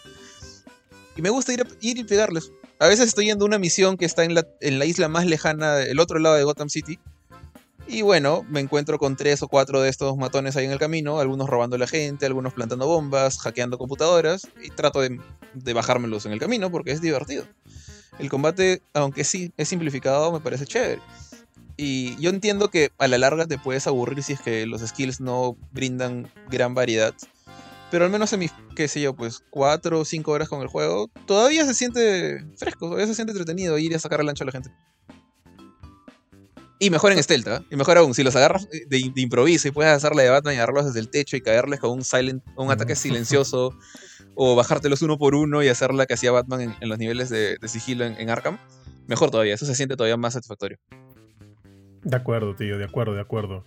Antes de hacerte unas preguntas, este, oye Panchito, ¿tú qué tal tu experiencia con el juego? Pancho ha muerto, otra vez. Pancho murió. Ah, no, no, no, ya, ya. No, no, La gente, eh, se le cortó a Johan un poquito el, ah, el inicio. Sorry, sorry. Este. Ya, a ver, primero, al juego le han dado con palo, ¿no? Ah, hay cuatro, hay cinco por ahí rondando. No es para tanto, gente. Ya, este. Eh, han habido estos temas del performance, que las consolas corren mal y corre, y corre a 30. Y si bien al inicio como que este, te choca un poco, y a uno que está acostumbrado a jugar juegos a 60 le choca más, pero ahí te acostumbras. Eh, los problemas de performance de que a veces hay bajones y el frame rate se va al diablo, o el frame pacing se va al diablo, y hay stuttering y todo eso, al menos a mí no me ha pasado tanto. No, por ejemplo, si ven el video de Digital Foundry, ahí parece que están corriendo un Play 5 en, en no sé, pues, en, dentro de, una, de un microondas que hace que todo funcione mal, pero el mío, el mío corre no fluido 100%, pero corre mucho mejor de lo que ese video te dice que corre, ¿no? Así que no, sé qué ha pasado ahí. Eh, también he escuchado por ahí que, es, que gente dice, sí, pero Arkham, Arkham Knight se ve mil veces mejor. Y en, en teoría sí. Tiene mucho más detalle, eh, es otro estilo también. Pero el juego es bien bonito, ¿va? O sea, yo a veces me voy al techo de un edificio y pongo a panear la cámara y me gusta un montón la ciudad. O, me subo en la moto y paseo por las, las calles de neón y se ve bien bonito, ¿no? Eso sí, le he tenido que subir la saturación del juego. porque para mí, por defecto, por defecto está demasiado gris. Demasiado tenue los colores. Pero una vez que ya le, metes un colorcito ahí, todo se, todo se pone bien bonito. Entonces, este. Yo iría como que en este lado técnico, no lo comparen a los juegos anteriores porque no, no tiene el fundamento técnico para eso. Este, el performance es pasable en Play 5, no sé cómo estará en Xbox o en, PC. Este, y sí se deja ver, ¿no? O sea, eh, la dirección de arte está bonita. Me, gusta, me gusta lo que han hecho. Ya, pero esa es la parte bonita, ¿no? Eh, el, eh, a ver, ¿en qué empezamos? Para mí, ahorita, lo poco que he jugado, creo que le he metido 3, 4 horas. Al combate le falta peso. Siento que Batgirl y Robin le están dando bofetadas suavecitas a los enemigos en lugar de golpes fuertes como, como se sentía en Arkham, ¿no? Sé que, sé que el, esto del sistema de combate no es de Arkham, pero son cositas de game feel que al menos a mí me faltan, ¿no? O siento que no hay impacto en cada golpe. Eh, es, estos son pu puros nitpickings de, de, de, alguien que hace juegos, así que probablemente no, no, les, no, les, no les fastidia tanto a otras personas. Hay ciertos avisos de rango o, o avisos de ataques que me parecen desastrosos la forma como te avisan de que, de que el pata con pistola te está disparando, te va a disparar, me parece la cosa más burra que han podido hacer, porque te ponen una línea que se distorsiona y no tiene sentido y no es muy legible. Este, aunque el, el aviso de, de, la bombita de fuego sí es muy interesante y Jorge es algo que pudimos haber hecho entonces. ¿El, el círculo en el piso? Este, Claro, la mira del piso que hizo vuelve círculo, ¿no? Ese funciona muy bien. Está, está funciona muy bien. Muy no, bien. La, la, que, eh, yo estoy de acuerdo contigo que funcionan hasta el queso son los, los rayos. Estos, estas sí, líneas, líneas blancas, amarillentas que, que, brillan para que te metan feas, metralleta. Feas. Y a veces hay unos desgraciados, y eso no lo dije, pero eso es un nitpick al, alto que lo digo. Hay unos, hay unos enemigos medio pendavis que hacen su, su, su línea de disparo, arrancan la metralleta o el láser y tú lo esquivas, y ves que pasa el láser por atrás tuyo, y curiosamente hacen un giro como de 30 grados. Igual te golpean. Esa es la cosa más injusta del mundo. Sí, tiene, tiene sus cositas de game design que yo diría. Oye, ¿quién le dio la luz verde a esto, no? La cosa que más me ha fastidiado en estas tres horas es este el Knighthood y tener que desbloquear el gliding o el traversal eh, por la ciudad, ¿no? Este.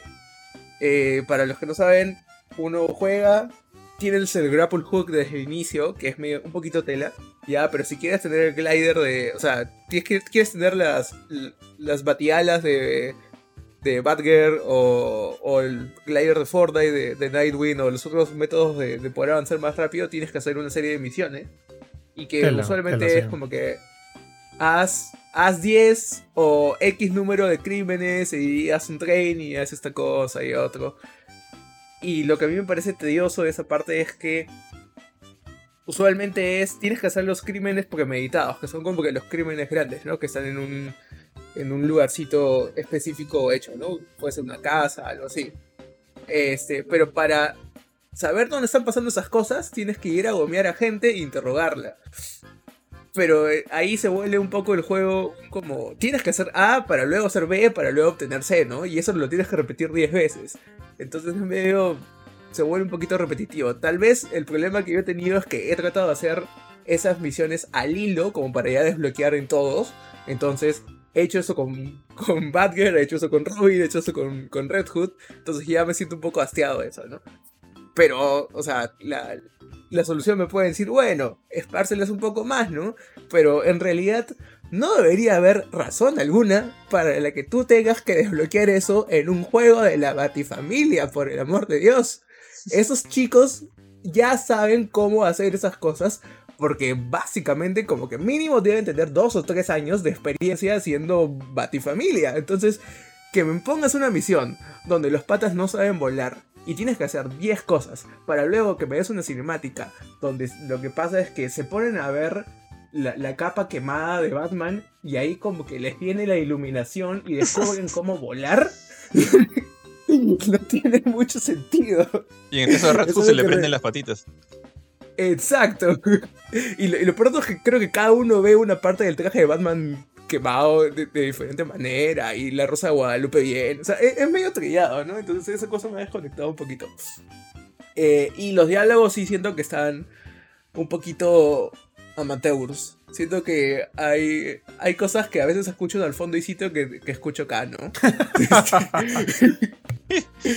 este, ¿Podemos, de, o sea, arrojar de Ricky Martin o, o todavía no? Todavía no, todavía no. Continúa, continúa. Oye, Pero... oye, a mí sí me gustó lo de Ricky Martin, ¿eh? Dale, dale, dale, tío. Oh, a mí sí me ha gustado, ¿ah? O sea, no, no- todavía no llego a ese punto, pero e- esa cosa sí, Es el ese tipo de toque. cosas sí me gustan. Eso creo que Ah. lo- llegamos en el, en el stream con Johan en la primera media hora de mi juego.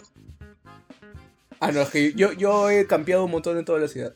Todavía no, no, he avanzado no, mucho. en la es que pasa es que yo iba, ¡pam! pegaba y le decía a Jorge, Jorge, ya pasa, pasa, pasa. Algo así, tío. Hemos avanzado rápido. O no, ahí, ahí, mención rápida. El multiplayer funciona bien porque está- Johan estaba en mi mundo, mu- mundo level 2, level 3, y los personajes aguantaban. O sea, hacían una jugada como la de Destiny en el cual eh, se creaba un promedio de nosotros dos o, o algo así, por- y res- respetando más al host que al invasor o el invitado. Y los enemigos podían hacer la mecha a Johan. Igual él tenía más skills y eso le daba una gran ventaja. Pero, pero los enemigos no era como que, uy, muero de un golpe. No, no era tan fácil. Sí, No sí, porque mira, si yo estaba, para ese momento estaba en level 17 o 18 o- más, no me acuerdo, este, y yo veía a los enemigos de Jorge en nivel 2. Ellos aguantaban mis golpes, ¿no? Cuando lo lógico, lo lógico hubiera sido que si yo estoy en nivel 17 y veo un enemigo en nivel 2, le meto, o sea, le escupo y se muere. Le, tal le cual. soplas, claro, y se Tal muere. cual. Pero acá aguantaban mis golpes. Pero es tal cual dice Jorge, ¿no? Como yo tenía más elementos desbloqueados, los llenaba de habilidades y demás y los hacía volar. Eso sí ayudaba, porque me acuerdo en un momento cuando estábamos llegando, Jorge, a la prisión, tú estabas, puta, sudando, mechando contra un uno de los guardias, que estos guardias sí eran recontra recios. Es más, salían ahí como, o sea, no podías ver ni siquiera su... de nivel de sí su nivel de, de ataque veías un rojito nada más Sí. Jorge, Jor- Jorge luchaba como sea contra uno y yo me estaba, yo estaba bailando con 10, pues. Porque, te- porque- pero porque tenía habilidades. Da- dale, este Panchito.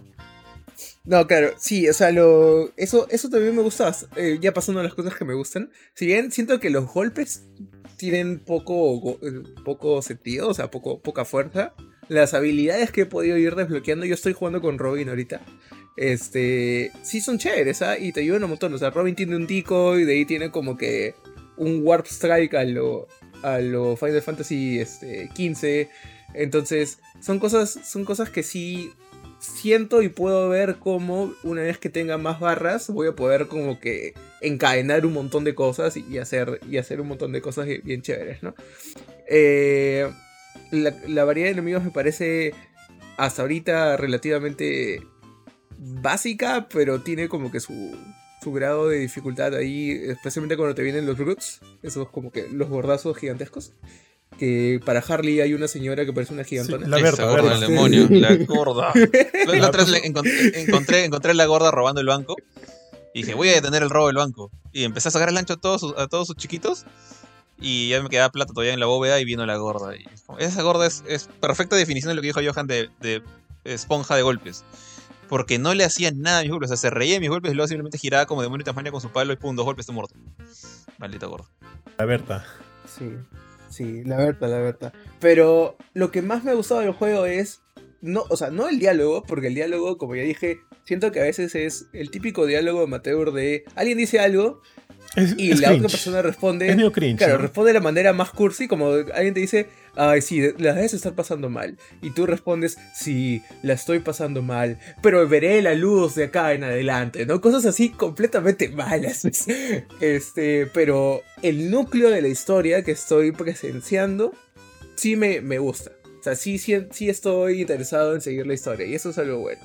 Eh, y la fantasía y, el po- y la fantasía de, de poder jugar con la Batifamilia y como que irte por todo Gotham y empezar a hacer cualquier desmadre y si te aburriste de uno cambias al otro y lo bueno es que la experiencia se, este, se comparte entonces no es que lo tengas que levelear tanto simplemente te armas de nuevo. Ya tienes si estás con Nightwing ya tienes a tu Red Hood ya listo como para para hacer desmadres y, y tener a Rafael el grupo o sea eso sí me gusta la, el poder cambiar de estilo de juego medianamente rápido y poder tener como de- todo este sandbox de este de, de crímenes y, del mundo gotambesco este me, ha gustado bastante y eso es lo que me está enganchando ¿ah? a veces lo, lo que hago y de repente me estoy haciendo un desfavor total porque la historia de repente la estoy viendo desde cuatro perspectivas diferentes pero este lo que hago es hago una misión de historia y de ahí a cambio de personaje, ¿no? Hago crímenes y con ese personaje me voy a otra misión de historia y así, ¿no? Voy, voy avanzando. Entonces, esta dinámica está, está bien baja. Oye, ¿y en la historia hasta dónde han llegado? Ah, yo he pasado muy poco, o sea, realmente que, bueno, he visto Talia, he visto un poquito de Mr. Freeze, pero no, no he seguido tanto la historia principal del, de Bruce y, y hasta el momento de Rachel Bull, ¿no? Que ya sabes que pues son los búhos. No, pero debo decir que el intro me gustó. El, el intro me pareció chévere. Yo, yo pensé que iban a hacer un, un cop-out de Batman está muerto, pero no hay cadáver. No o sea. Batman ha desaparecido y te dice que, que ha muerto, pero pucha, no sé, se murió en el Himalaya. Pero no, acá ves la mecha y el cadáver y, y todo, o sea, cómo, cómo se, lo, se lo bajan. Creo que te lo dije la vez pasada, ¿no? Siento que Batman mm, perdió muy fácil esa batalla con un enemigo que, o sea, es uno de los más peligrosos en batalla cuerpo a cuerpo, pero con quien ya ha peleado antes. Y siento que, que perdió un poquito, o sea, en, términos, en, términos de, lucha libre, perdió limpiamente. Cuando debió perder con trampa o algo. Es más, él terminó usando la trampa, destruyendo la, la, la, la- baticueva para bajarse a Rage. No es que Rage vino con un ejército de asesinos. No es que Rage vino con toda, con, con toda la mancha de su hija y, demás. Estaba solito. Entonces siento que de repente me van a explicar que Rage estaba en modo Super Saiyan o algo por el estilo. Pero siento que no fue una, una muerte tan heroica como, como uno esperaría. O sea, murió escondido en su, en su baticueva, donde pudo haberle tirado todos los cañones de las naves y batimóviles ahí disponibles al, al, al bigotón. Pero perdió eh, honorablemente. Eso nomás. Dale. Tú, este Panchito, ¿hasta dónde has llegado? ¿Qué has visto de la historia? Este. Casi como Jorge, Atalia, un poquito de Harley. Este, y de ahí ha sido free roaming y, y ver qué pasa en la ciudad, ¿no? Escuchar a la gente que me desea suerte y decirme, ah, de repente tu traje es demasiado colorido para lo que estás haciendo en Gotham, ¿no? Cosas así. Ya, porque no se spoileen, en verdad la historia es bien paja y está, o sea, la construcción de la historia me gusta. Tiene sus giros, tiene por ahí sus tradiciones y eso me parece chévere. Así que, o sea, si se han spoileado, pues ya fue, pues no. Pero sí, tienen la chance de no spoilearse. eh, yo siento que la historia es un, un buen driven, ¿no? Para que un buen impulso para que sigas jugando el juego de todas maneras para ver, para ver en, para ver en qué se en qué se desenlaza todo. Eh, porque para mí, y lo dije justo en la review, es junto a los elementos que me han encantado del juego. Eh, ya, bueno, me, he quejado de la pelea, pero al final sí es disfrutable. El sistema de combate para mí sí es disfrutable, la ciudad, todo. Siento que con todos esos elementos, la historia es uno de sus puntos más fuertes. Y, sí siento que cualquiera podría apreciarlo si este. Pues si le dedica las horas que, que debe hacerlo. Porque el juego. A ver, ¿cuánto tiempo me ha tomado en terminar el juego? Fácil sus. Entre 15 horas, de repente un poquito más. Porque también he estado hueveando bastante. No he llegado a 20. Pero creo que entre sus 15 horas, de repente un poquito menos, me ha tomado terminar toda la campaña de Gotham Knights. Y también alternando entre personajes. De hecho, siento que a estas alturas no es que lo vaya a volver a jugar con otro personaje y ver todas sus cinemáticas, porque sé que todas son diferentes para ellos. Pero sí he estado tratando de alternar un poquito para ver qué pasa con cada uno, ¿no? Este, ahora, no sé si han llegado a ese punto, pero en un momento también este, se libera la historia de origen como misiones de Nightwing, de Robin, de Batichica o de Red Hood. Eso como que también le va sumando a la historia. Y, y eso, y eso. A ver, ¿qué más nos ha faltado comentar? Este, se va a liberar una misión especial, según me este, comenta la gente de la desarrolladora, donde se va, a, util- se va a poder utilizar a los cuatro personas, o sea, se va a poder utilizar a cuatro, va a ser un cooperativo de cuatro personas. Entonces, es- Raid. Así es, tal cual, tío. ¿Con quién será el villano, no? Eso será, eso será bravazo de probar. Eso va a ser bien chévere que podamos probar en, su- en su momento cuando se libere. Porque sí me Fin gustaría de ver. noviembre. Fin de noviembre. Ya. Sí. Falta poco. Oye, no, claro, sí, pues falta poco. Falta un mes. Este, No, falta un mes. sí, pero es poco. Tiene que acabar noviembre. Yo estoy, yo estoy esperando a. Este, sí, sí, para mí, este, Callisto Protocol falta poquísimo. Te ves mañana y es en diciembre. Esto me falta. O sea, para mí, bueno, ya, en fin. O sea, vamos a poder probarlo. De repente hacemos un stream para ver cómo se desenvuelve de tres jugadores, a ver si se suma alguien más y somos, somos cuatro. Porque por lo menos jugándolo de, jugándolo de dos, tío, es flawless. Es flawless. El... Yo he tenido lags, he tenido caídas, he visto a Jorge irse de un lado para otro. He visto, a Jorge, he visto cómo le han sacado el ancho a Jorge. Es, es bien paja el, el multiplayer. Y eso me parece bien. Y justo algo que tú mencionaste, y yo me olvidé mencionarlo, tío. Y si bien al inicio me acuerdo que con Jorge hicimos todo un run de porque este juego va a salir en 30 frames por segundo, que no va a ser igual y que, y que la canción y la canción, al final, pucha, alucina que no importó. No importó, me acostumbré. Me acostumbré en One, tío, y, Y este. Y, y, lo disfruté. Y al final no me di cuenta que lo estaba jugando a 30 siquiera, ¿ya? Y es más, luego de eso empecé a jugar. Este es un segue para la otra review que vamos a tener que hacerlo en Express, tío, porque tenemos 10 minutos nada más. Este, luego empecé a jugar este a Plague Tale, este Requiem, que también está a 30 frames por segundo y tampoco me, me fastidió. Entonces, solo para cerrar ya lo de Batman, este Gotham Knights, a menos que alguien quiera comentar algo, yo le di un, o sea, yo le puse un 7. Un 7 porque siento que, que esa es su nota. No voy a ser mezquino, tiene cosas que de repente podría mejorar. Sí, definitivamente, definitivamente. al inicio también dije que, este, que siento que hay muchas cosas que, quieren imitar o, ser similares a lo, de a lo que ofreció la franquicia Arkham, pero no llegan a eso, es porque al final ellos también van por su, propio, su propio camino. Yo siento que es un producto eh, bastante único, va bastante, bastante único y, eso cuenta como una de sus fortalezas. Entonces, sí, otra vez lo comento. ¿Tiene sus defectos? Sí. Hay cosas que mejorar también, muchas. Pero al final el producto para mí es totalmente disfrutable y definitivamente yo lo recomiendo, por eso le puse un 7. No le voy a preguntar sus puntajes porque creo que le falta mucho más por experimentar para darle algo más objetivo. Pero le puse 7 y si quieren evidentemente leer algo más este, completo acerca de las opiniones de las cuales hemos estado hablando hoy día, los invito a que ingresen a www.gamecore.com donde van a encontrar la review ya escrita o también si quieren verlo con sus propios ojos pueden ingresar a nuestro canal de YouTube donde tenemos un gameplay narrado con Jorge acerca de nuestra experiencia en cooperativo. Ahí van a poder ver todo con sus propios ojos, qué tal funciona, qué tal funciona el online, cómo es el sistema de peleas, cómo van a ver un personaje este, en sus inicios, Jorge, o a comparación del mío que está mucho más leveleado. Y esos son detalles que, es paja ver. Así que eso y Jorge pasamos rapidito, pero así rapidito al siguiente review del día y creo que con ese quedamos, el tercero ya será para el siguiente y es bueno, pues ya lo comenté a Playtale Requiem. Bueno, eh, nada, este juego lo, lo estuve jugando bastante durante la semana pasada. Eh, bueno, ahí esa, semana pasada creo que lo empecé y lo terminé también. Es. No es. O sea. Siento que si te pones, lo pones a comparar con, no sé, God of War Ragnarok, que dice que 70 horas para completarlo por completo ya. O el, este, o el mismo, creo que Valkyrie Elysium, que lo jugué y me tomó como 25 horas.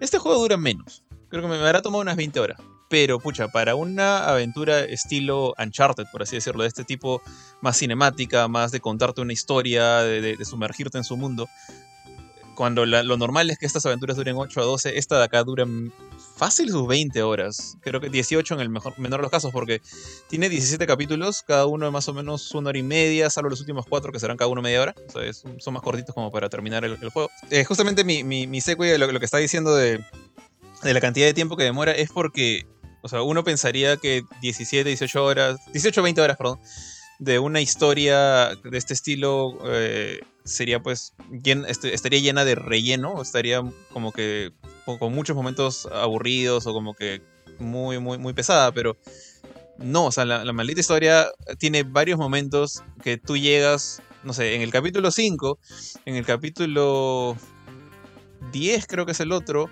o el 12, y obviamente el capítulo ya 15, casi en el cierre en el 17, cada uno podría tranquilamente haber sido el... Hay por lo menos tres clímaxes de que tú dirías, acá acaba el juego. Y no, ah, acá, el juego hay un momento súper impactante, súper chévere. Y no, sigue más. Y continúa la historia.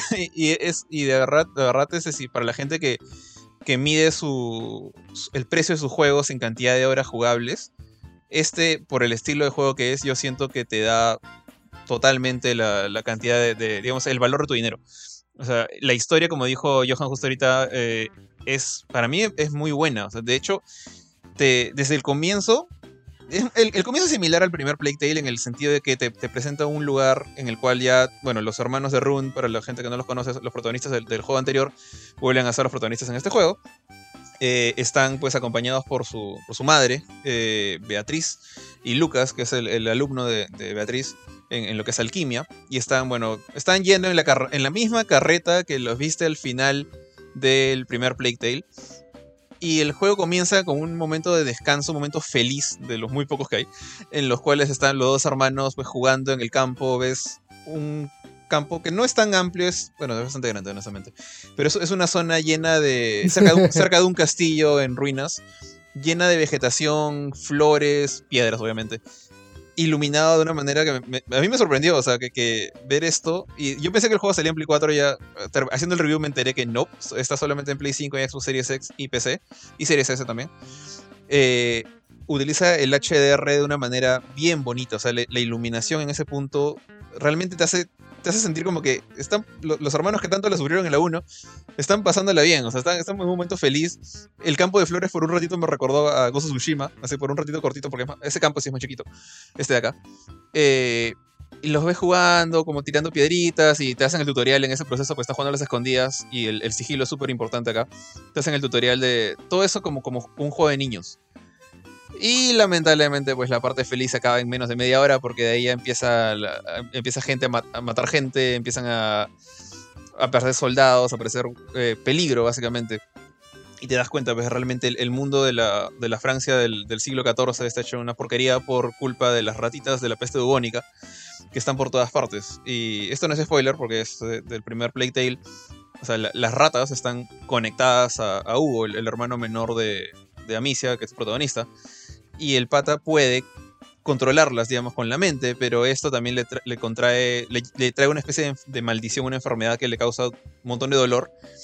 Y mientras más dolor o menos tranquilidad mental tenga el chivolo, menos control sobre las ratas tiene. Entonces, digamos así, esto, es un, plot, un, no plot no, un- una cosa que se ve muy seguido en este juego, que si Hugo está muy alterado, la cantidad de ratas que pueden venir hacia él, como que buscando ayudarlo al chivolo, porque no, a él no lo muerden, se comen a los demás. Es, o sea, el pata si, si, si está en, shock puede traer un, un mar de ratas que destruyen cualquier ciudad del- de, esa época. Entonces, eh, me, me gusta mucho este, este ciclo en la historia que tienen de lo- los, los chicos tratando de vivir en paz, en lo que tratan de encontrar una solución a esta maldición. O supuestamente hay una orden de alquimistas que puede curar a, a Hugo, eventualmente te das cuenta que hay otra posible solución y si me, me voy por ahí, por las ramas, voy a spoilear a la gente. Pero es una serie de, de eventos desafortunados, por así decirlo, eh, en los cuales ves pues a, a las ratas en todo su esplendor destructivo y a los chicos pues tratando de hacer este de tripas corazón para sobrevivir a cada cosa fea que les pasa. Y algunas cosas feas son bien feas.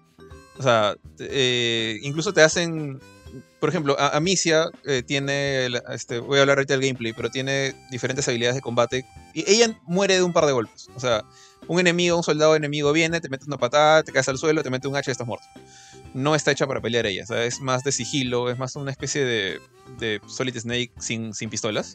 O sea, ella tiene que estar todo el tiempo escondida y tiene su resortera para lanzar piedras. Y con eso puede, matar enemigos. Y muchas veces matas enemigos. Y parte, una de las, digamos, hilos narrativos que más se, repite en, en este juego es el, el cómo tomar la vida de otras personas ya, ya les, la va afectando a ella. Y es más, ella, y esto es algo que no he visto en otros juegos, y si, si lo has visto tú me corriges, Pancho, pero. O sea, la, la típica de mira cómo se. Estás cruzando la línea que Batman dice que no debes cruzar y te estás volviendo malo por dentro. Está un Ya. poquito ahí y eso podría ser un cliché.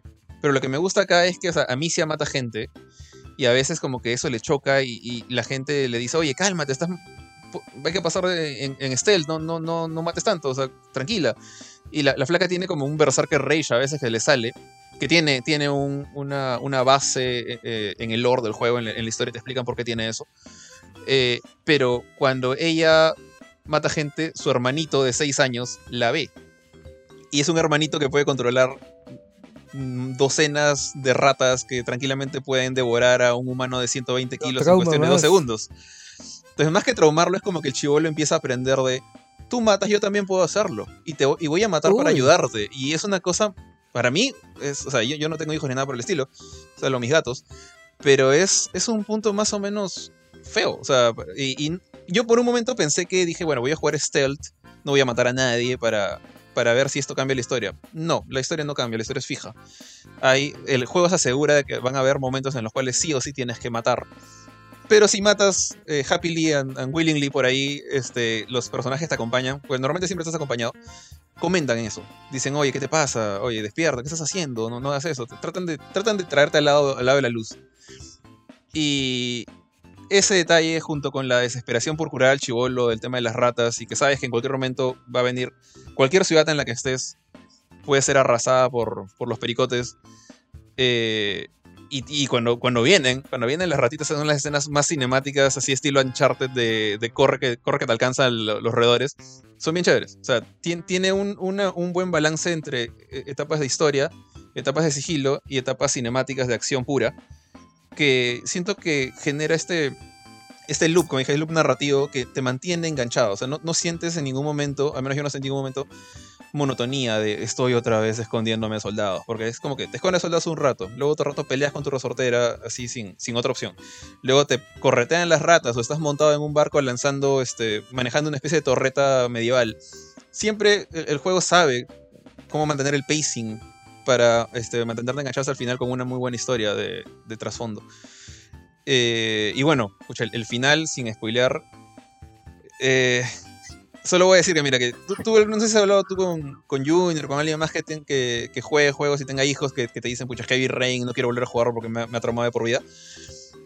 Lo que, Ah, miércoles. lo que ocurre en el final de este juego con los hermanos es mucho más duro, en mi opinión. Que es, es algo que, que la verdad. a- a- ya- yo, bueno, yo, yo estoy un poco, ¿cómo se dice?, desensitivizado a estas cosas. Pero las acciones que tienes que tomar al final son bien duras. Eh, y me pareció como que un final tal cual. o sea, todo el juego es oscuro, todo el juego es tragedia, todo el juego es triste con pequeños flickers, pequeños pestañeos de, alegría y luz que son los que te dicen, oye, estos chivolos, o sea, son buenos, o sea, e- ellos, su familia, sus amigos, no merecen lo que les está pasando. Pero life is a bitch y les va a seguir pasando cosas malas y tienes que enfrentarlas. Y, y, bueno, eventualmente cierra de una manera bien, bien impactante que, que bueno, es, es un final, es un final oscuro, pero creo que va de la mano con la serie. Eh, entonces, por ese lado narrativo, pucha, excelencia total, me gustó muchísimo. Gameplay, ahí sí le. Estoy de acuerdo con Johan. El gameplay. Hasta en, el, en mi review ha salido más largo de lo normal. El gameplay se puede dividir en diferentes tipos. Está el de, el de puzzles. No, es como que mueves piecitas en un, tablero, sino es que tienes que llegar del punto A al punto B. Por ejemplo, tienes que llegar a una zona más alta. Entonces encuentras un carrito y tienes que empujarlo para treparte una cajita. Para eh, o tienes que hacer caer un contrapeso con rompiendo una cadena con tu resortera. Entonces, como dijo Johan, son súper simples. Los puzzles son bastante obvios. Pero personalmente a mí no me molesta que sean fáciles. Porque si yo me hubiera quedado estancado ahí pensando y pensando y pensando, mientras mis personajes están que se mueren de miedo porque hay 30 soldados atrás, o este, partes en las cuales los hermanos se separan y a mí se, se sobre preocupa y, y como que quiere regresar con su hermano y todo el tiempo le escuchas hablar. Si hubiera escuchado eso una y otra vez y, y estuviera como que media hora ahí, el- el- la sensación de urgencia se, se pierde. Entonces siento que la, la facilidad de los puzzles indirectamente apoyan al flujo de la historia. Entonces el hecho de que sean fáciles hace que esto fluya más, más bonito, más rápido y tú avances sin, sin frustrarte. Donde sí siento que, y sí me atoré un par de veces en algunos puntos, es en el combate. Eh, en el combate de sigilo. O sea, el juego es. La, la base. La base jugable de A Plague Tale Requiem, así como la de Innocence del anterior, es el, el stealth, el sigilo. Entonces, tú muchas veces vas a tener que ir de, de la zona inicial, de- del punto A al punto B, pasando por zonas llenas de gente, eh, soldados armados con hachas, masas, algunos con escudos, armadura completa, otros solo con casco. Y bueno, obviamente la chica esta Amicia tiene 15 años, más o menos, que en 15, 16 años. No, no hay forma que le gane a ninguno de estos adultos armados. Entonces tienes que, opción A, pasar sin que te vean. Opción B, que es para mí la favori- mi favorita, es ver cómo los matas. Y ver cómo los matas, siento yo que te trae una gran, digamos, un gran, una gran sensación de creatividad, bien, bien chévere, una creatividad mortal y letal, pero divertida, en la cual tratas de ver cómo Michi mató a estos tipos para pasar adelante. Cuando me di cuenta que no matar no era una opción, ya yo empecé a matar todo lo que veía, todo lo que podía matar. Entonces, por ejemplo, si veías un pata sin casco, bueno, le metes una- un, un piedrazo con la resortera. Eso sí se mueren fácil.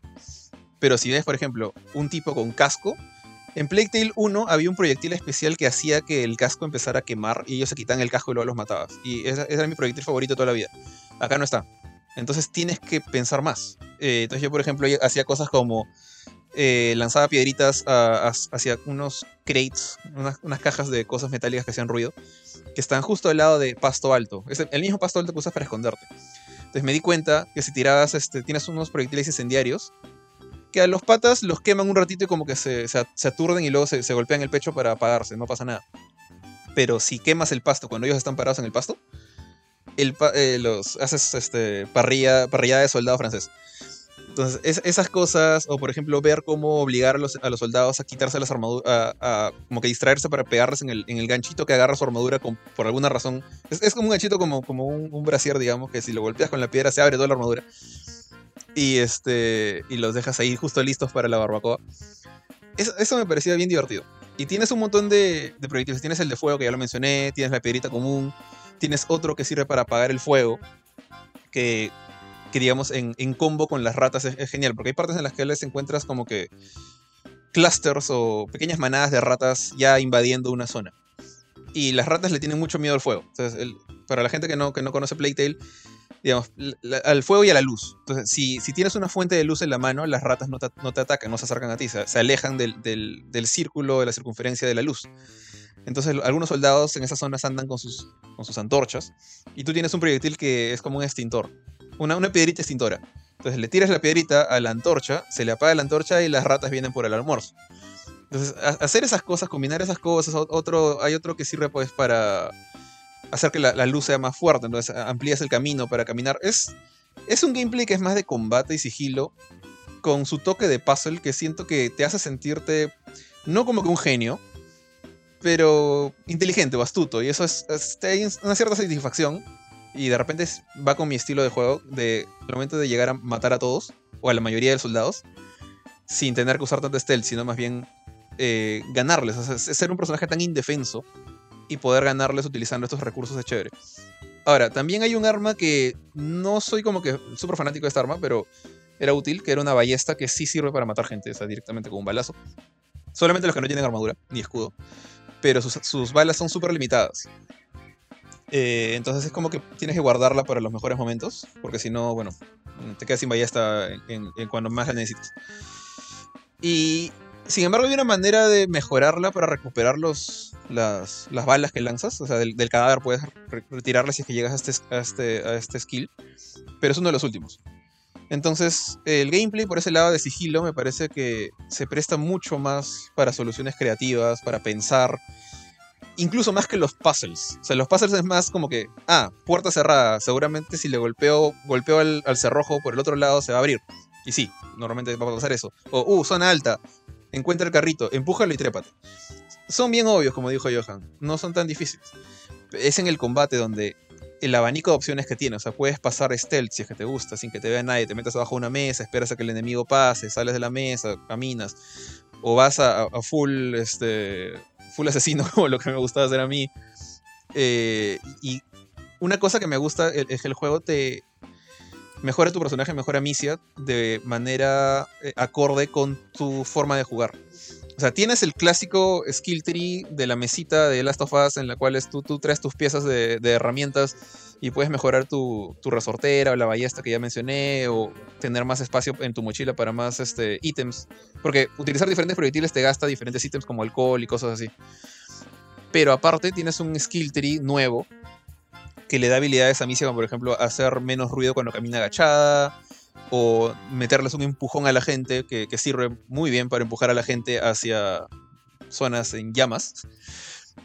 Y este, este skill tree está dividido entre, en tres ramas. La, rama de sigilo, la rama de, de agresividad o de combate y la rama de, le dicen, este, oportunismo, que es este, básicamente mejoras el uso de ítems.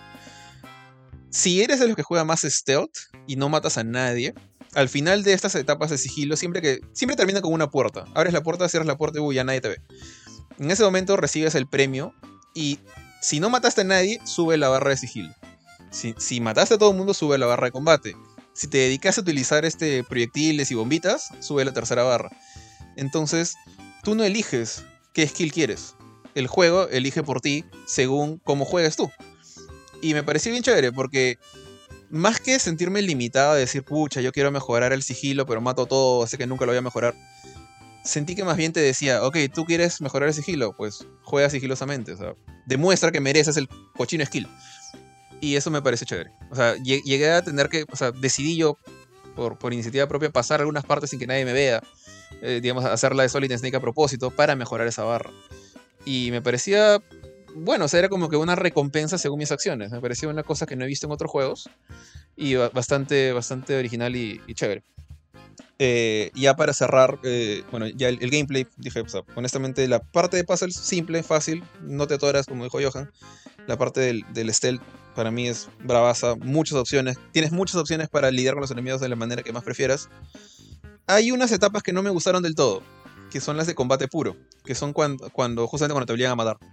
Que a mí se está como en una zona abierta, un granero, digamos, y los enemigos saben que está ahí, empiezan a entrar por las ventanas, por las puertas, y caminan hacia ti, como marchando con sus escudos y sus armas, y tienes que matarlos, o sea, no tienes otra opción. Tienes que usar tus, tus, balas sobre jarrones llenos de, de aceite hirviendo, o tienes que quemar el pasto, como dije hace un rato, o aturdirlos para luego golpearlos en el punto débil, algo.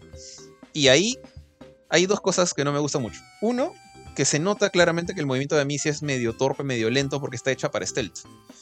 No, no tiene dodge, no tiene formas de, hacer alguna... correr más rápido de lo que logras con L3. No está hecha para reaccionar rápido. Entonces, esos combates se sienten un poquito torpes.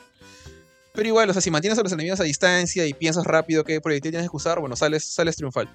Pero ahí aparece el segundo problema, que es que si llegas con pocos recursos eh, para crear este, las balas de fuego y esas otras cosas, puedes sufrir un poquito.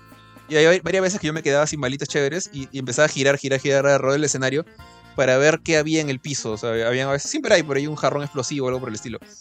Este, para poder lidiar con esos enemigos. Entonces, esas partes siento que no...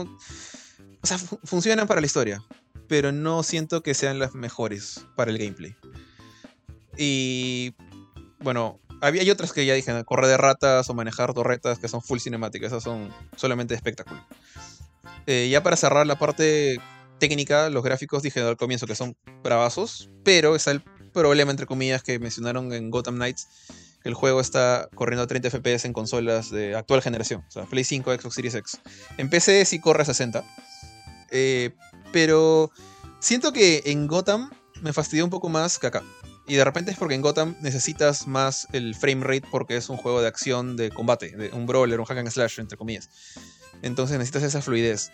Acá es un juego que pasas gran parte del tiempo escondido en el pasto, esperando el momento preciso para levantar la cabecita y sacar la resortera el, FPS no sufre, salvo en las escenas, estas cinemáticas que mencioné.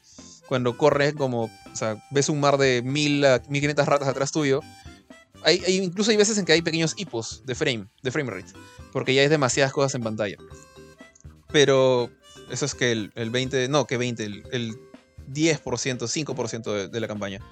Entonces, la verdad, escucha, que el juego es tan chévere, tan bueno que no siento que los 30 FPS sea una razón para no, comprarlo en, consola si lo quieres tener en consola. Si te fastidia y, tienes una buena PC, bueno, adelante, cómpralo en PC. Pero si solo tienes un Play 5 o un Xbox Series X, repito, es, o sea, esos 30 FPS no, son, no deberían ser razón para decir el juego no está bien hecho. Porque el juego brilla en cualquier otro aspecto que tenga. Y creo que no mencioné la actuación de voz, pero la actuación de voz de personajes es buena, en particular la de Amicia, que yo siento que debió estar, si no estuvo nominada, debió estar nominada en, los juegos del, año 2019, en los Game Awards, perdón, porque no conozco, no le he visto actuar en ningún otro lado la flaca esta, pero eh, qué, qué, buen trabajo hace para comunicar el, feeling de este personaje que, pucha, pasa las de... Dicen las de Caín, no los religiosos, no estoy muy seguro cómo es la frase. Pero pasa cada cosa y, es bien chévere cómo lo, lo expresa. Bueno, en, resumen, no tengo más que. No tengo nada que rajar de su juego. Ya, 30 FPS, ok. Los puzzles son muy fáciles. Eso no me parece un problema para mí, para Johan sí, pero en fin. Y el clunky combat a veces en las partes donde te estás obligado a pelear. Fuera de eso, escucha, todo lo demás, y es muchísimo más, es bien, bien, bien chévere. O sea, a mí me gustó mucho A Plague Tale Innocence y este juego me gusta más. Me, parece una, una, mejora en cualquier apartado, que cualquier lado que le veas. Así que le puse 9 y mantengo mi nota, no, no se la bajaría por nada. Y, o sea, tiene competencia demasiado fuerte para ser juego del año con Elden Ring, con God of War Ragnarok, con Horizon Forbidden West. Que no he jugado a Ragnarok, pero los otros dos, yo creo que sí son superiores a este juego. Pero igual, o sea, si no, ya, si tienen Game Pass, el juego está ahí. Es, no, hay una no hay una excusa para no tenerlo si es que tienen Game Pass, honestamente. La única excusa que diría yo es no tengo plata y ya sale Ragnarok. Es la única razón por la cual no, no, no deberían jugarlo o no deberían comprarlo. Pero sí, sí o sí, es creo yo una, una experiencia obligatoria para este 2022. Listo, eso. Tú no lo juegas para nada, ¿no? No, no, no, recién, recién lo he descargado, este, porque Johan no tiene PC, entonces también lo puedo jugar. este, y creo que hay un feature que es Previously on, on Playtale, ¿no? O sea, si no has jugado el 1, puedes entrar ahí y saber más o menos de qué va la historia. Sí, había ese feature, no me di cuenta. Maldita sea. Ah, ok, ok, ok. Pero es que no, no busqué. Me, me- me metí de frente a opciones para ver el tema, a ver si por ahí había performance mode, por eso de los 30 FPS. No había, obviamente. Solamente había opción de HDR on y off, por suerte. O sea, por suerte mi, mi tele sí soporta HDR, entonces lo pude usar. Y, pero no vi ningún previously. De repente hay una opción de extra solo por el estilo. Eh, cuando acabas el juego se te desbloquea el New Game Plus, donde puedes llevar todos tus, todas tus mejoras de skills y armas a, un nuevo juego. Y hay una dificultad mayor, supuestamente. Eh, pero no recuerdo el previously on. Sorry. Si hay, bien, por, bien, chévere, úsalo. Pero ahorita no te mentiría si te digo que hay. Sí, sí, sí. Lo, lo que más me ha gustado de lo que me has dicho es que tiene, o sea, bueno, es un juego, ¿no? Así que lo que voy a decir puede sonar un poco redundante, pero te da bastantes herramientas para jugar y tú como que, este, testear qué es lo que quieres hacer a la hora de que quieres matar a alguien o, o cómo vas a irte por el stealth y todo eso, ¿no? Eso me parece bien paja. Sí, o sea, eso es. Eso es en lo que mejor se luce el juego. ¿no? O sea, más allá de la historia, que la historia también es genial. En el lado de gameplay creo que es donde más. donde más destaca. O sea, porque tienes siempre esa, es la opción pacifista y la opción eh, genocida, por así decirlo. Hay- veces en que sí tienes que optar por la pacifista porque te puedes quedar sin recursos si es que no los administras bien. Pero de que hay opciones, sie- siempre hay opciones. O sea, puedes, incluso, mira, un ejemplo, una de las cosas más chistosas que me pasó a mí. Eh, hay un enemigo que es un gordito con, con casco, que al tener casco no lo puedes matar de un, de un one hit en la cabeza. O sea, ya esa, esa no es una opción. Y este gordito tiraba granadas de fuego, granadas que quemaban el pasto donde yo me escondía. Y yo no me di cuenta, la, la- la manera de matarlo formalmente es tirarle un piedrón a la mano cuando tiene la granada levantada. Que es unos cuantos segundos tienes, pero es suficiente para pegarle ahí y que se queme el solo. Yo no me daba cuenta de que podía hacer eso todavía. Y me encontré con uno de esos en un calabozo más o menos cerradito, con columnas a la mitad del camino. Entonces el gordo me vio. Dije, GGWP, acá, acá quedé. Levantó su granada y yo en pánico empecé a correr hacia un costado. Y al momento de correr hacia un costado, el gordo giró y justo había una columna a su costado. Entonces la granada impactó con la columna cuando él mismo la lanzó y, y se achicharró solito. Entonces, incluso técnicas que creo que no son formales funcionan, con- como esa de ahí. Ah, Hay cosas que puedes hacer para sacar a la vuelta esas situaciones. Este, última pregunta, como para terminar. Porque muy probablemente esta, esta idea preconcebida van a tener muchos. Yo la tenía hasta que empecé a investigar más, ¿no? ¿Cuánto se puede decir que ese juego es una película interactiva o un juego de verdad? Ah, o sea, si por película interactiva te refieres a cosas como, no sé, los que hace Walking Simulator. Ah, no, no, no, no, nada que ver. O sea, no es un Walking Simulator por ningún lado. O sea, no es un. qué sé yo, qué, qué Walking Simulator. A ver. Ahorita no se me ocurre uno, pero este. Este juego se acerca más a lo que. O sea, saltando grandes diferencias en gameplay, porque ese es un gameplay de sigilo. Y el otro, el ejemplo que voy a dar es un gameplay de, de third person shooter. Se parece bastante a Uncharted. En el sentido de que hay, una, hay una gran carga de historia, hay un montón de cinemáticas. Eh, pero, ponte, siento. Justo hace poco estaba viendo, spoileándome totalmente, un gameplay completo de Bayonetta 3. Y la cinemática, la cinemática de inicio de Bayonetta 3, creo que son como s- 10 minutos. Sentí que era como 20 minutos de no hacer nada. Acá, normalmente siempre estás jugando. O sea, incluso cuando los personajes están hablando, tú estás por lo menos caminando. Y ahí sí podrías decir que las partes de exploración son walking simulator, porque caminas, hablas, vas a un punto de lado, hablas con otra persona. Pero no suelen durar mucho. Y ya cuando, cuando te dicen estás rodeado de soldados, ahí tienes que jugar sí o sí. No, no, no vas a salir bien librado si es que no, no, no aprovechas las mecánicas. Ok, ok, ya, entonces pa- para todos los que los que le dicen Walking Simulator, ya saben, ¿no? No, no, no es. No, por ningún lado. No sabía que le decían Walking Simulator. Y Ah, Hay este, gente, hay gente, Jorge. pucha, se- no sé, el 1 tampoco era Walking Simulator. Y acá hay, hay mecánicas nuevas que no, no he mencionado, como por ejemplo que puedes, este... Sí dije que, que normalmente estás acompañado por algún miembro de- del cast de, de soporte.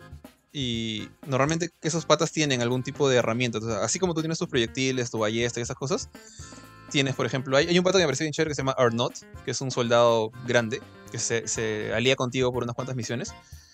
Y puedes decirle, anda, méchate a este, este pata que está ahí con, en el camino. O sea, y es tu única manera de, de combatir directamente a través de él, ¿no? Entonces, o hay otro pata que, Hugo, el, el chivolo, tu hermano, tu hermano controla las ratas. Entonces, a través de él, ah, cuando está parado a tu lado, tú puedes, entre comillas, controlar las ratas. Tú le dices, controla este, este grupito de ratas y cómete a este pata. Entonces, eh, hay varias, varias opciones de, de gameplay que, que puedes usar y nunca estás obligado. Bueno, sí, estás obligado cuando recién aprendes a usar una. Ahí te dicen, usa esto, tienes que usarlo, hazlo. Pero una vez que ya aprendiste el tutorial, ya es, ok, ¿cuál es la que más te gusta? ¿Qué, qué opción prefieres? Y, y tú decides cuál. Chévere, chévere. Entonces, ya saben, Playtale recomendadazo por Jorge, que no usualmente no recomienda cosas con tan puntaje tan alto. Así que háganle caso. No sé, hace No, tiempo he, he visto mis últimos reviews y he visto varios 7 y creo que en el mejor de los casos 8. Eh, ya, pero tiempo un que, 9, un 9 ya es otra cosa, pues. hacía tiempo que no ponía un 9.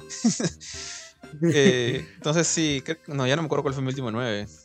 Eh, ya, ahorita no, no me, voy a- poner a pensar. Tendría que, que ir- irme para atrás. Normalmente los 9, ahora que me di cuenta, creo que mi último 9 fue Infernax. O sea, a, los indies, cuando veo que hacen un gran trabajo, sí les pongo 9 sin rocha. Y Infernax es excelente. Pero a los, los AAA, los juegos grandes como estos, suelo encontrarle más problemitas. No sé por qué. Y acá no. Este sí salí súper, súper feliz. Y un poco triste también por el final. El, el ending es bien agridulce. No, eh, quita, quita la palabra dulce de agridulce. Es más agrio que la patada. Pero, pero, pero es un buen ending. Eh, nada, eh, no sé si quieres agregar más, Pancho, algo, porque ya este, Johan se tuvo que retirar hace un rato, así que nos queda hacer la despedida. sí, sí, ya es hora de cerrar, creo. Bueno, entonces sin, sin más que agregar, eh, gracias a, a todos los que han escuchado esto. Eh, chequen las. O sea, si les ha interesado alguna de nuestras recomendaciones de los reviews que hemos hablado ahorita, o, qui- o quieren saber por qué rajamos tanto de, de Gotham Knights o otras cosas, chequen, les invitamos a, ir a gamecore.com, revisen las reviews escritas que están ahí, justamente de los tres juegos que hemos hablado ahora: o sea, Gotham Knights, eh, Resident Evil 8, la, la expansión de, de Rose, y A Plague Tale Requiem están ahí ahorita en, en la página principal. Si no, pueden buscarlos en la lista de reviews donde están muchos otros an- anteriores. También se viene otro, creo que Pancho está jugando un juego del cual no puede hablar todavía. Y, y nada, o sea, hasta la otra semana. Nos vemos. Sí, O sea, se Pancho, ¿vas a vienen- despedirte? Sí, sí, se, se vienen sus reviews suculentosas. Tal vez polémicas, tal vez no. Este, así que, eh, de nuevo, vean la página cuando, cuando puedan y cuando quieran leer nuestros, nuestros pensamientos un poco más a profundidad. Y estamos hablando, ya sea la próxima semana o cuando, cuando Pacho vuelva a regresar a estos lares. También chequeen el, eh, nuestro, nuestras redes de Instagram, donde Johan está subiendo mini videos de los reviews más importantes, eh, o de artículos y noticias chéveres. Y también eh, el canal de YouTube está, está olvidado por varios años y está resucitando poquito a poco con los gameplays grabados. Empezamos con el de Gotham Knights, eh, grabamos ayer el de Resident Village, eh, la expansión de Rose, que no sé si Johan ya lo habrá subido. Pero estén atentos, ahí va a haber cada vez más novedades. Y también de vez en cuando nuestros streamings en, en Twitch, que si no me equivoco estamos haciéndolos ahorita. Así que sin más, nos vemos. Chau. Chao.